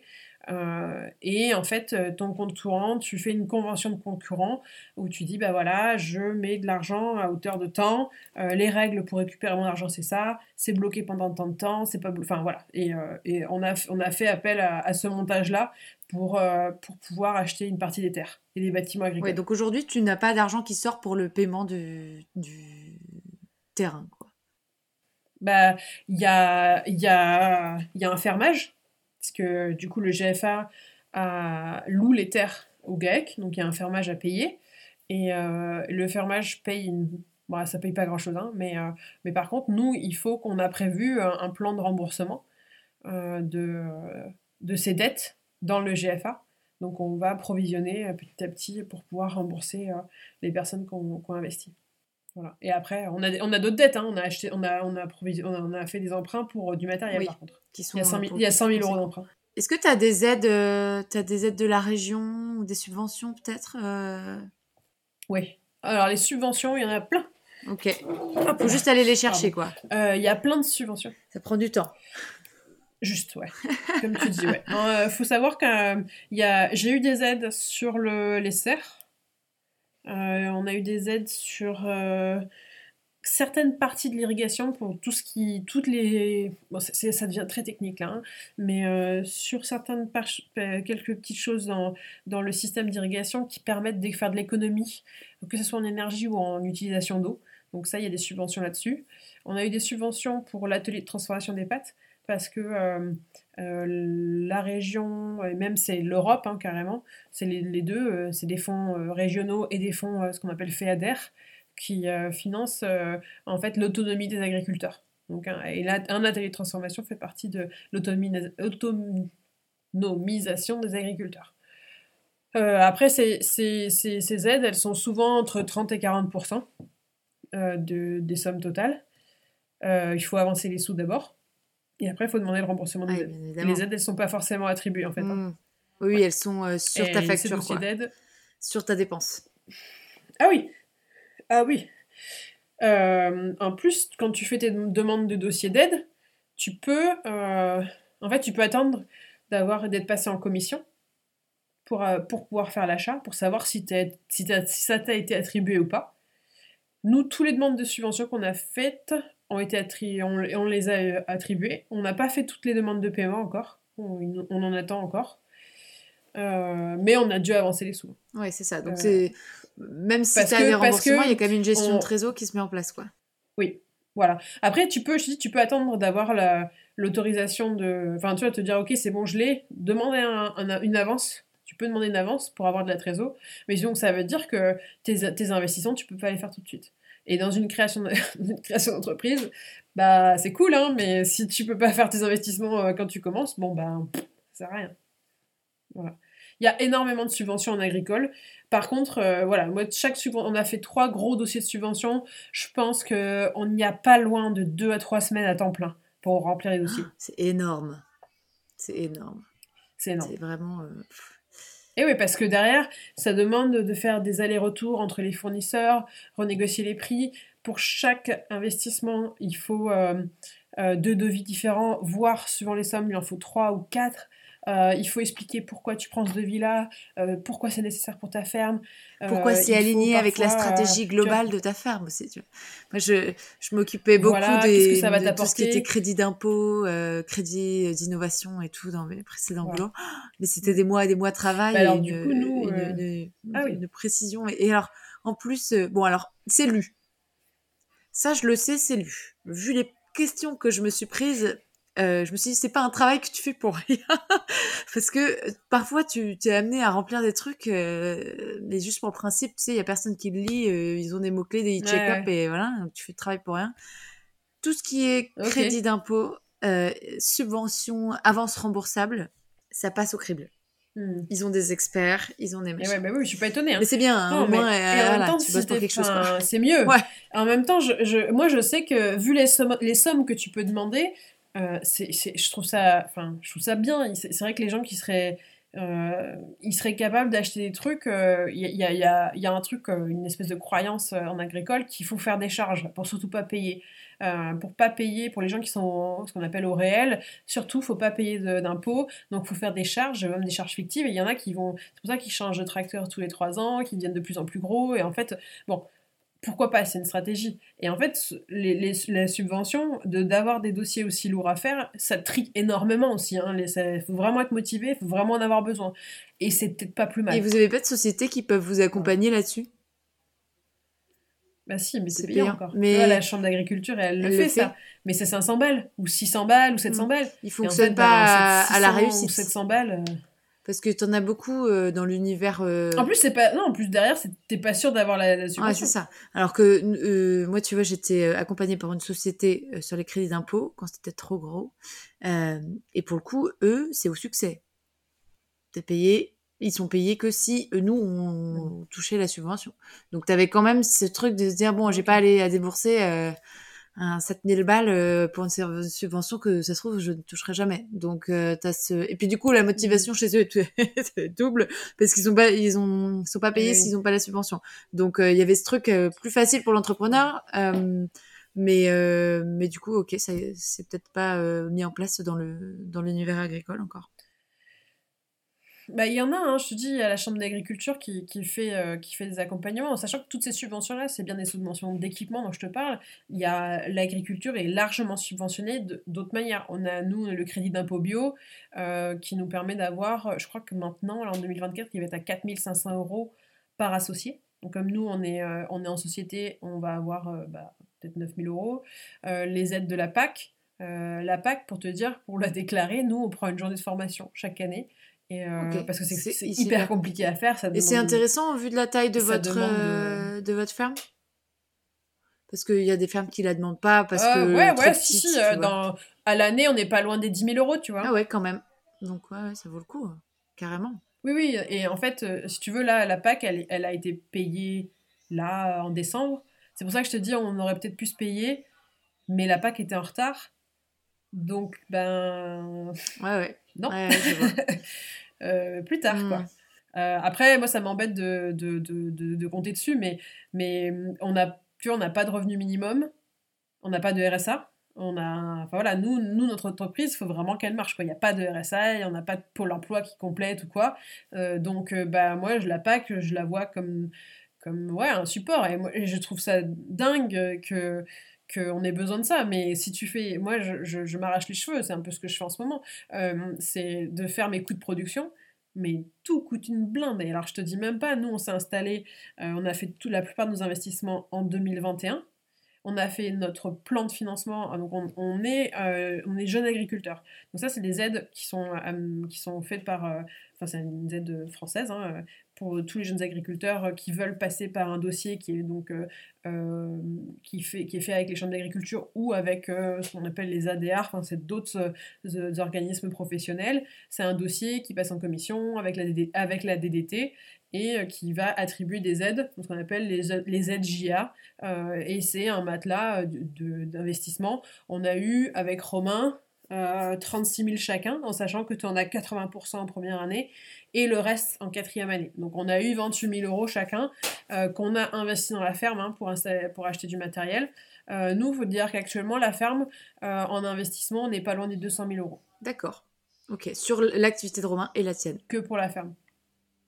Ouais. Ok. Ah, les grandes cultures, les céréales, ça coûte une... Une blinde. Une blinde. Ouais. C'est incroyable. Et encore, et encore, nous, on travaille en banque d'entraide avec un autre agriculteur. Bon, qui va s'arrêter malheureusement. Euh, mais du coup, on n'a pas, pas de tracteur, on utilise ces tracteurs. Et en fait, euh, la banque d'entraide, je sais pas si tu es, euh, si tu es, si tu connais le principe, c'est quand c'est, y a des, des c'est complètement légal. Hein. tu fais ce qu'on appelle des contrats de banque d'entraide. C'est de se dire, bah voilà, on se met un barème en disant qu'une heure de tracteur, c'est 16 euros de l'heure. Une heure de tel outil que je mets dans le tracteur, c'est tant d'euros de l'heure. Et en fait, c'est pas des heures horaires, c'est des heures de compteur. Parce que sur un tracteur, c'est pas des kilomètres, c'est des heures. Euh, des heures d'utilisation. Et en fait, euh, si tu mets les gaz à, à, fond et que tu fais euh, ronfler le moteur à fond, les heures vont tourner plus vite que si tu es plan-plan à 3-4 km heure à, à faire un, un, petit binage derrière. Ok, intéressant. Donc, ce barème, il dit c'est 16 euros de l'heure le tracteur. Et moi, en tant que personne, quand je travaille euh, je vaux 20 euros de l'heure ou 25 euros de l'heure, j'en sais rien, tu vois. Je sais plus ce qu'on a mis dans la barème. Donc, euh, quand Romain utilise le tracteur, pendant, je sais pas, il fait 3 heures de tracteur avec un outil derrière à je sais pas combien d'euros, on va dire qu'en tout ça fait 25 euros de l'heure. Quand il fait 3 heures de tracteur, il doit 3 heures de ce travail à Francis, l'agriculteur qui travaille avec nous. Donc Romain, il va parfois passer la journée à faire du tri de céréales pour Francis en échange de l'utilisation des tracteurs. Voilà, ça c'est des trucs, euh, c'est légal, c'est pas du, c'est pas du salariat déguisé, c'est c'est normal. Il y a plein de gens qui le font. Puis ça peut être pour l'utilisation de matériel, ça peut être euh, pour des coups de main. Hein. La, la, bande d'entraide, il y a des agriculteurs qui utilisent ça en disant bah voilà, j'ai besoin de, de, faire un gros désherbage sur euh, mon persil. Est-ce que tu peux me donner une heure Je te donnerai une heure. Et, et voilà. Et normalement, c'est régularisé, en fin d'année avec une somme d'argent. Si jamais la banque d'entraide elle est illégale. S'il y en a un qui a fait plus que l'autre, quoi. Est-ce que tu sais qu'on utilise les légumes à masse dans la langue française? Euh, On est une population oui. qui adore tourner autour du pot et faire des métaphores euh, dès qu'on est un peu gêné. on s'est dit qu'utiliser oui. des légumes à un moment dans notre développement pour parler de sexe, ce serait une superbe idée. Je te propose d'essayer de se plonger dans la tête d'un écrivain il y a 100 ans, genre un Marcel Proust-like. Oui, parce qu'honnêtement, si tu fais ça, ce que je vais t'amener okay. à faire aujourd'hui, tu passes pour un énorme beauf, euh, qu'on se le dise? okay. euh, ok. Et ces mecs-là, ils utilisaient beaucoup les fruits et les légumes pour, euh, voilà, okay. parler érotique. Suggéré. Donc, ils ont créé des mm -hmm. métaphores légumo-érotiques, on va dire. Du coup, j'en ai trouvé. Et je vais te les dire et tu vas essayer, et tu vas essayer de les deviner. Ok? Faut que je devine ce que ça veut dire. Ouais, faut que tu devines ce que ça veut dire. Tu parlais de persil. Se faire brouter le persil. Là, ça doit être une histoire de, de cunilingus, à mon avis. Exactement. Mais ça peut aussi être euh, floral, vu que tu fais des fleurs. Euh, ça peut être euh, chatouiller le nénuphar. C'est mignon aussi. Ouais, ou butiner, butiner les fleurs, ou enfin, tu peux ouais, trouver plein de trucs. C'est clair. Se faire souffler dans le poireau. Ben là, je pense qu'on parle de fellation. eh ben, exactement. Mais moi, je comprends pourquoi ils ont choisi les légumes. C'est tellement euh, obvious Tu Je vois sais pas s'ils le font dans d'autres langues. Euh, Les Allemands sont très forts là-dedans. Ok, ben. Ils doivent avoir une culture légumière aussi. J'en ai une qui est très fun. euh, J'ai décidé de la réutiliser moi dans mon perso. C'est dérouiller le panais. Dérouiller le panais. Alors, euh, ça me fait penser à une expression. Enfin, les Québécois sont très, très, très forts pour ce genre d'expression. Dérouiller le panais, c'est pas mal. C'est très québécois. Je suppose que ça doit être. euh, je- J'en sais rien, mais j'imagine bien avec un accent québécois en tout cas. Et alors, tu dirais que ça veut dire Euh, quoi Dérouiller le panais, c'est. Je sais pas, de la branlette? Non, je Eh sais ben, même pas. Ça veut juste dire faire l'amour. Ok. Dérouiller le panais. Mais c'est bizarre de parler de rouille sur un panais, mais oui, bon, pourquoi pas. J'ai pas, j'ai pas poussé l'utilisation du vocabulaire à ce point-là. Mais, euh, mais euh, en gros, tu en as beaucoup. Tu en as une aussi avec le cresson. Arroser le cresson. Ça, Je sais pas.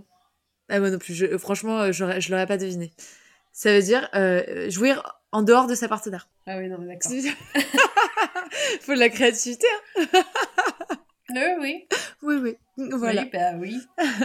Et encore, euh, je je suis pas, je suis pas partie dans les fruits, hein, parce que alors là, on, on aurait pu, euh, on aurait pu euh, y Oui, mais je passer suis des pas arboricultrice. Voilà, exactement. Oui, d'ailleurs, c'est, euh, c'est souvent, euh, tu vois, ça, je l'ai pas mis dans les clichés, mais c'est une idée reçue qu'on a aussi beaucoup euh, quand on parle de maraîchage, c'est que tu fais des fruits aussi. Bah, si tu pars euh, du principe que, les haricots, les tomates, les aubergines, les poivrons, les concombres, c'est des fruits, je suis des fruits aussi, mais, euh, mais je fais pas de fruits sucrés euh, à manger en fin de repas. Si ça, euh, non, je fais pas. Il y, y a des maraîchers qui en font. Après, franchement, au niveau des calendriers de production, euh, les pics de production, ils sont à des moments où tu as vraiment autre chose à foutre. Quoi. Euh, les seuls fruits que je pourrais faire, c'est peut-être les melons, les pastèques, euh, qu'on considère comme des fruits. Quoi. Et, et en plus, le- moi je connais des maraîchers hein, qui, qui en font. Moi je connais, j'ai, une, amie maraîchère que, que j'apprécie beaucoup euh, qui, qui, et que j'admire parce que je sais pas comment elle se débrouille pour tout faire. Euh, elle fait de la, de, la, de la pomme et euh, elle fait même de la pomme qu'elle envoie à des grossistes en bio. euh, bon, elle, elle essaye de réduire, elle l'a fait en vente directe et aussi pour, de la, pour pouvoir euh, en vendre en, gros. Euh, et elle fait aussi un peu de poire en plus du maraîchage. Et ils font des céréales aussi. Enfin, ils ont une entreprise qui ressemble un petit peu à la nôtre, mais euh, pas tout à fait la même diversification.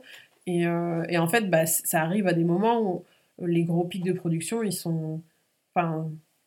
C'est. euh, Moi, je trouve que ça tombe, ça tombe jamais bien, quoi. Oui, ok. Oui, parce que ça peut être aussi utilisé parfois, tu sais, pour entour- entourer des cultures, euh, pour faire un peu d'agroforesterie aussi, une sorte de protection euh, euh, autour de tes cultures. Mais bon, c'est vraiment, Ah, mais un autre métier, quoi. C'est un autre métier, en plus. C'est un autre rajouter. métier, et si tu veux, moi j'ai visité des fermes qui, euh, qui font. euh, alors, y bon, quand tu commences à t'intéresser au maraîchage, euh, à- souvent le mot qu'on. Tu ne l'as pas prononcé encore, mais euh, le mot permaculture. euh, souvent, si on commence à voir les, les- les choses de Bill Morrison, de euh, euh, euh, comment il s'appelle, Holzer, euh, La Forêt Jardin, euh, bah, ça c'est super cool, mais c'est pas adapté pour moi à, à une logique de production et de durabilité euh, parce que bah, c'est bien en autonomie, c'est bien en, en, je vais dire autarcie, mais en, principe d'autoconsommation, mais d'en faire un modèle, euh, je trouve ça hyper dur parce que je vais t'expliquer, une, une haie où tu alternes un noisetier, un cerisier, un amandier, enfin, ça veut dire qu'à chaque fois que tu vas récolter des cerises, tu vas faire, euh, tu vas faire 500 mètres parce que tu vas t'arrêter tous les 10 arbres pour euh, récolter tes cerises. Tu vas péter un câble. C'est vrai que souvent, ça prend Euh, pas en la compte la dimension euh, humaine, le travail, que c'est plutôt le- la technique dans le sol, euh, comment les choses peuvent s'aider entre elles, mais tout- toute cette partie récolte, elle n'est pas forcément prise en compte dans la réflexion. Non. Ce qui est, ce qui est pour moi du coup Bah, vraiment un, une tare parce que, l'agriculture sans la récolte, ça Ouais, et dire, à quoi. la fois, enfin, tu vois, nos systèmes sont très artificiels. Euh, dans la nature, il n'y a pas des tomates les unes derrière les autres sur des ficelles. hein. Euh, dans tout, le système, tout le système maraîcher est hyper artificiel.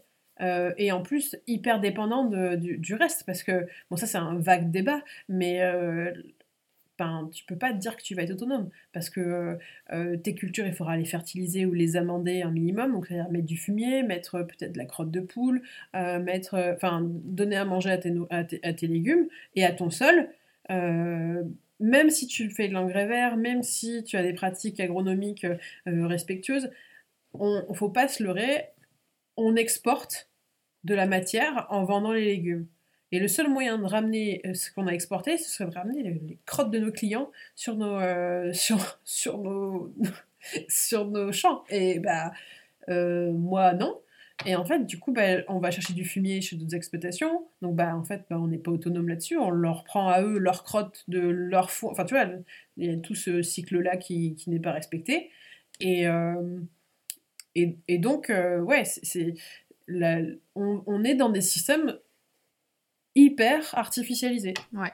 Euh, Mais après, parce qu'on a aussi un mode de vie où il faut nourrir euh, de manière euh, considérable euh, aussi une population qui sait pas s'auto-nourrir. Donc, en ah effet, dans un petit plus, système, voilà, c'est ça.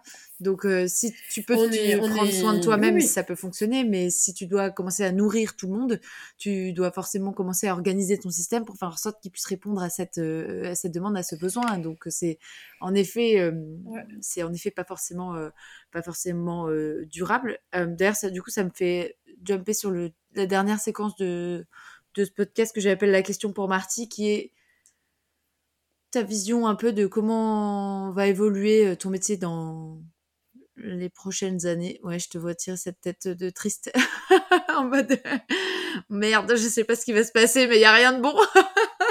C'est surtout une, euh, une tête de ben, ma pauvre, euh, ma bonne dame, comme je dirais, ma bonne dame, je sais pas. Parce que. Euh, ça t'inquiète ou pas? Un monde en 2050 a plus. Ah bah oui, un petit peu. Franchement, là je vois. Ben, c'est con, mais cette année, en janvier, en février, c'est en février. En février, on a eu des tempêtes de ouf. Alors, en, qui est du vent en hiver, c'est une chose. Et qui est des, qui des, des épisodes. Euh, bon. On a eu une tempête de fou qui nous a soulevé les serres, qui nous a cassé plein de trucs, qui nous a retourné. Enfin, ça nous a tout défoncé. Le, les serres étaient montées que depuis le mois de juin. Donc, autant dire que euh, j'ai fait de l'huile cette nuit. Euh, que bon, on a sauvé les meubles, on a réparé, on a, enfin, quand dans ce métier-là, t'as intérêt à savoir souder, réparer, euh, résilient, et te dire, euh, c'est bon, je, je, je, je, laisse pas tomber et, et, je continue quoi. Mais, mais c'est vrai que bah, y a eu ça. Ensuite, on a eu un mois de juin très très très très très pluvieux. qui moi moi ma, en tout cas dans mes terres très argileuses qui ne sont sûrement pas faites pour faire du maraîchage à la base, mais moi je me suis anticipée en me disant qu'il bah, y a moins en moins d'eau, donc une terre argileuse ça retient de l'eau, euh, peut-être que ce sera plus pérenne pour la suite, je vais essayer de, l'améliorer, tout ça. Bon, raison ou pas, pas sûr que j'ai raison, la suite va le dire. Après, pendant tout l'été, de... Bah, il y a eu toutes ces pluies au mois de juin, et après il n'a pas plu jusqu'à hmm, allez, en septembre, il y a eu quelques toutes petites pluies au 10 septembre, et après, il n'a pas plu jusqu'à fin octobre. Et là, quand même, euh, c'est quand même très, très, très chaud. La végétation, euh, enfin, j'ai jamais vu ça, quoi. Vraiment dans un état pas possible. Et après, il s'est mis à pleuvoir. Et il a pu s'arrêter. Et là, les sols sont mm. tellement engorgés. Euh, moi, je sais que tu tires sur une carotte, l'eau remonte dans le trou de la carotte que j'ai tiré, tu vois. bon, alors ça, c'est aussi la nature du sol qui fait que. après, je pense que euh, c'est très bien, toutes ces pluies, il les fallait. Ce serait bien de stopper un peu, parce que là, on, a commencé à avoir des problèmes d'asphyxie racinaire. Euh, et qu'en plus, ben, on est à un moment de l'année où la végétation, elle est en pause, donc elle va pas pomper l'eau pour pouvoir euh, derrière transpirer par les feuilles et compagnie. Et, en plus, on a assez peu de vent qui va venir assécher la terre. Et euh, donc, moi, dans mon métier, ça m'embête un peu. Je préférais que ce soit un peu plus sec. Bon, euh, c'est pas, pas tout à fait le cas. Et euh, je sais pas si tu te souviens, mais y a... toi, t'étais peut-être pas en France, mais il y a eu, bah, c'était au mois d'octobre, il y a eu des tempêtes de vent incroyables qui a tout défoncé en Bretagne et compagnie. Bah, ça, c'est pas, pour moi, ça, c'est pas des événements considérés comme normaux. Et, et, et ça, c'est des événements très violents auxquels on va être confronté et sûrement de plus en plus. disent les, les experts, de plus en plus. Et eh ben, moi, je, dans ces moments-là, mais je, ben, je perds tout, quoi. Donc, en fait, euh, euh, moi, je sais que j'en parle avec des maraîchers plus, plus âgés qui te disent T'inquiète pas, des serres dans ta carrière, t'en, t'en reconstruiras plus d'une. Ben ouais, ok, je suis d'accord mais euh, il y a moyen que ça te mette un gros coup dans l'aile dans ton entreprise. Donc et en fait, euh, il n'y a pas d'assurance pour les serres, il y a pas, enfin, si tu peux, tu peux assurer des serres, mais euh, ça va te coûter trois fois le prix de la serre avant qu'ils te la remboursent. Et en plus, pour peu qu'il y ait le moindre problème avec un boulon de travers, ils vont te dire c'est non conforme, c'est pas. Ah oui, oui parce que j'allais dire, est-ce que tu peux te faire ah ta propre serre en mode serre béton qui peut, tu vois, je dis serre béton pas en mode en béton, mais serre qui résiste comme du béton euh, aux, aux, intempéries ou est-ce que tu as euh, justement des, une charte à respecter Tu peux pas faire bah, n'importe quoi. En fait, il y a des vents moi, tu vois, euh, pour le, ce qui s'est passé en Bretagne, il y en a, dans les serres qu'on a mis, on a mis des serres plus petites, on a mis plein de serres différentes, parce qu'il y avait une histoire de budget. Nous, entre le moment où on a fait notre, donc ce que je te disais tout à l'heure, notre plan GIA pour demander la subvention, où on dit, bah voilà, on va investir ça, ça, ça, ça, ça, on fait tout le plan d'entreprise. Et au moment où on a fait les investissements, il s'est passé euh, peut-être six mois, ce qui est tout à fait normal euh, à l'échelle d'une entreprise, hein. tout a pris 30%. Donc mon budget, ils ont pris, ils ont pas pris 30% parce que moi, mon fric, il n'y avait pas 30% de plus dans ma, dans ma poche. Donc j'ai dû, j'ai dû faire des choix euh, dans techniques la coupe, pour réduire euh, la facture. Et, et donc, il y a des choses qui sont peut-être un peu moins solides, des choses un peu plus temporaires. Et très honnêtement, il y a du vent comme en Bretagne, mais en fait, j'ai plus qu'à couper les bâches et à prier parce qu'en fait euh, je pense qu'il y a beaucoup de maraîchers qui l'ont fait, et il y en a plein qui l'ont pas fait, et il y a des, il y a des, photos de, de, de, serres où en fait le vent il a écrasé la structure, poussé contre le, poussé contre le plastique. Euh, il y a des serres qui sont complètement envolées, qui sont écrasées sur des maisons. Enfin, euh, il, y a le, il y a des moments où en fait le, les éléments sont trop forts. Et tu penses que ça va affecter considérablement ton métier dans les années qui viennent? Est-ce que tu penses quand même qu'il euh, y a des transformations qui vont peut-être venir pour faire en sorte de pouvoir gérer ces événements s'ils deviennent de plus en plus récurrents?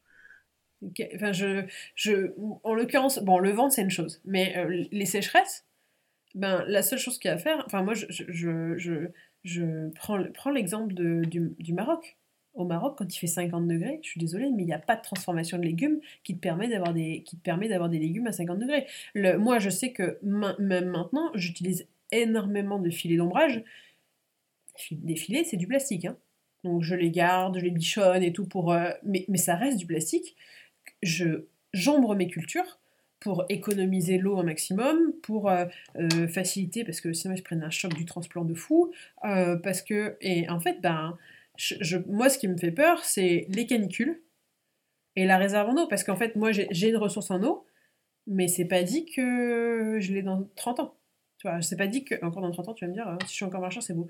Euh, mais c'est pas dit que même dans, dans 15 ans ou dans 10 ans, euh, ben, j'ai encore cette ressource en eau. C'est pas dit que euh, en amont, c'est pas été puisé.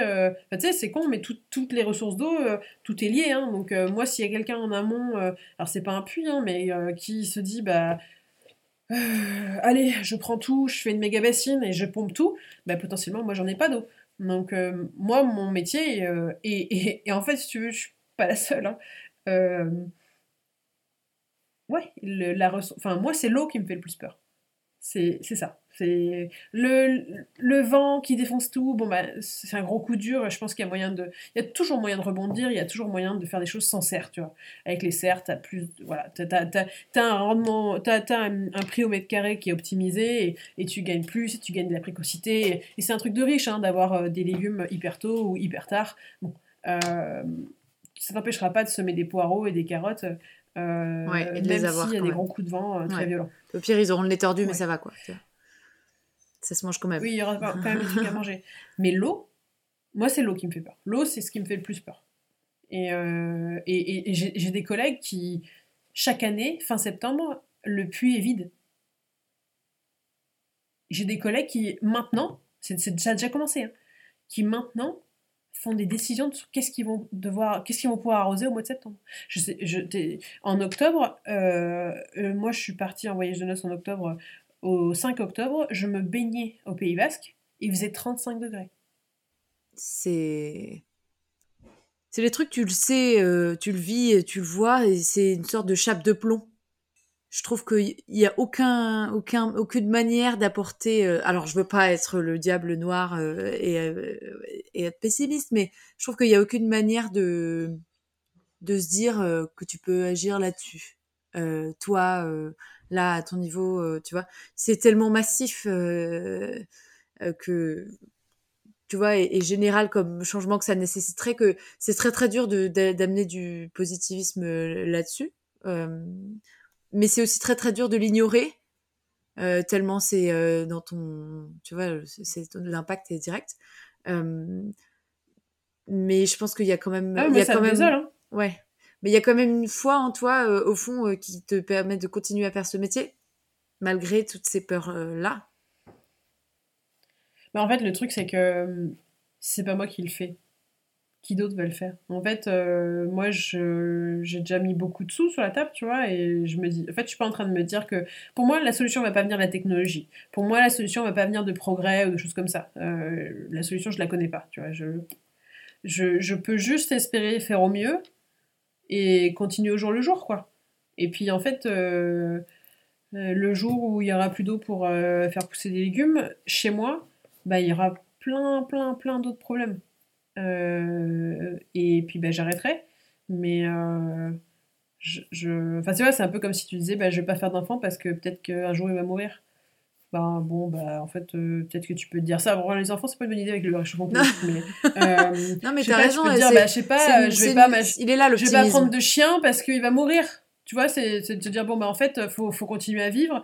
Moi, j'ai encore des, j'ai des valeurs euh, auxquelles je crois. Je, je, je te dis, je crois beaucoup en l'agriculture bio. Je pense qu'il y a plein de choses à faire. Il y a plein de, il y a plein de pratiques à changer. Il y a des trucs, c'est sûr que bon, bah, ouais, quand je vois des mecs euh, en monoculture maïs, euh, conventionnels avec des champs qui sont traités au glyphosate, ils sont oranges les champs au printemps, et que derrière ils, arrosent le maïs et en fait les, les, les asperceurs ils, débordent sur la route et qu'ils arrosent la route. Bon bah en fait soit c'est une erreur humaine et en fait il s'est trompé, il a mal mis son asperceur et bon bah pas bien. Soit c'est un peu du je m'en fous. Et, euh, et, en fait, bah moi, euh, oui, j'avoue que euh, voir du maïs qui est largement arrosé, qui part à l'exportation ou qui part pour de l'alimentation animale, pour, pour des derrière qui des trucs qui vont pas enfin, tu sais, le porc qui est à 7 euros le kilo à, Carrefour, ben, je me dis ça. Et puis en même temps, je me dis, bah, les gens qui arrosent leur pelouse au mois d'août, alors qu'il y a des interdictions de partout, bah, en fait, je me dis, ouais, pas, c'est pas hyper citoyen. Bon, bah, ok, c'est comme ça. Euh, je pense que ça doit être vraiment important pour lui d'avoir une pelouse verte. Euh, les gens qui remplissent leur piscine. Euh, en même temps, je comprends, tu vois. Je dis, c'est vrai que remplir sa piscine au mois d'août, il fait chaud. Euh, t'as pas envie que la truc elle devienne toute verte. il faut continuer à. Enfin voilà, je, comprends tout ça. Je, je, je, je comprends l'individualisme. Mais parfois, ouais, ouais ça, me, ça me fend le cœur, ouais. Ça me fend le cœur de, de, de, de, voir ça. De... Mais t'as raison, il est là l'optimisme. Il est de se dire quand même en fait, c'est pas parce que euh, il y a euh, une espèce de d'épée de, Damoclès au-dessus de tout ça qu'on va pas le faire quand même parce que sinon euh, on fait rien en fait. Bah oui, après je peux me dire, je peux, enfin tu vois, je me suis posé la question. En fait, c'était c'est une question que je me suis posée. Hein. Je me suis dit mais je connais plein de maraîchers carrettes. C'est-à-dire que la, je crois que c'est plus de 50% des, je sais même pas, c'est pas 75% des entreprises maraîchères qui s'arrêtent au bout de 3 ans ou 4 ans. Donc c'est énorme. Euh, le euh, et, je connais plein de maraîchers qui s'arrêtent. Et moi, je me suis posé la question. Je me suis dit, mais, euh, mais est-ce que c'est moi qui suis conne de continuer? J'étais un peu burn-out, quoi, au mois de juillet. Faut pas, mois de juillet, faut pas me chier dans les bottes. Hein. je... Quand tu commences à me dire, ah, c'était trop bien mes vacances à l'île de Ré, je te dis ta gueule. Parce que je suis pas. C'est dur le mois de juillet. mais et ben, je me dis, mais peut-être que peut-être que, peut que c'est moi qui suis bête de continuer ce métier. Et puis, euh, je me dis, ah, qu'est-ce que je ferais d'autre? Alors, je me dis, ah, bah, peut-être que, je sais pas, je travaillerai en BTP, je ferais de la pelle mécanique. Euh, puis, après, je me dis, mais qu'est-ce que je ferais d'autre? Et en fait, je, serais, je sais pas ce que je pourrais faire d'autre. J'ai, j'ai pas envie de faire autre chose. Ouais. Bah, du coup, euh, c'est que t'es au bon endroit. Voilà. En tout cas, je m'y sens bien pour le moment. Je sais pas pour combien de temps, mais écoute, je sais, je sais pas faire, je sais pas faire autre chose. Euh, je te propose de finir sur cette jolie petite note. ça me va très bien. Euh, c'était, euh, c'était passionnant. je te remercie beaucoup pour cet échange. C'était passionnant et sincère comme, bah, comme je l'espérais. Trop bien. je te remercie Noémie. Je te souhaite bon vent sur tes chemins eh ben, et sur tes découvertes de métiers. merci, c'est gentil. Ciao. Salut Solène. Merci à tous d'avoir écouté cet épisode. Si vous avez passé un bon moment, je crois que ça m'aide à être visible si vous notez le podcast 5 sur 5. Après, j'ai franchement pas creusé l'algo. Mais je me dis que si tout le monde met 5 sur 5, ça va juste me faire kiffer, et c'est le principal. Si vous voulez en savoir plus et m'aider à préparer mes épisodes, rendez-vous sur le compte Instagram de Questuf, questuf.podcast. Allez, zoubi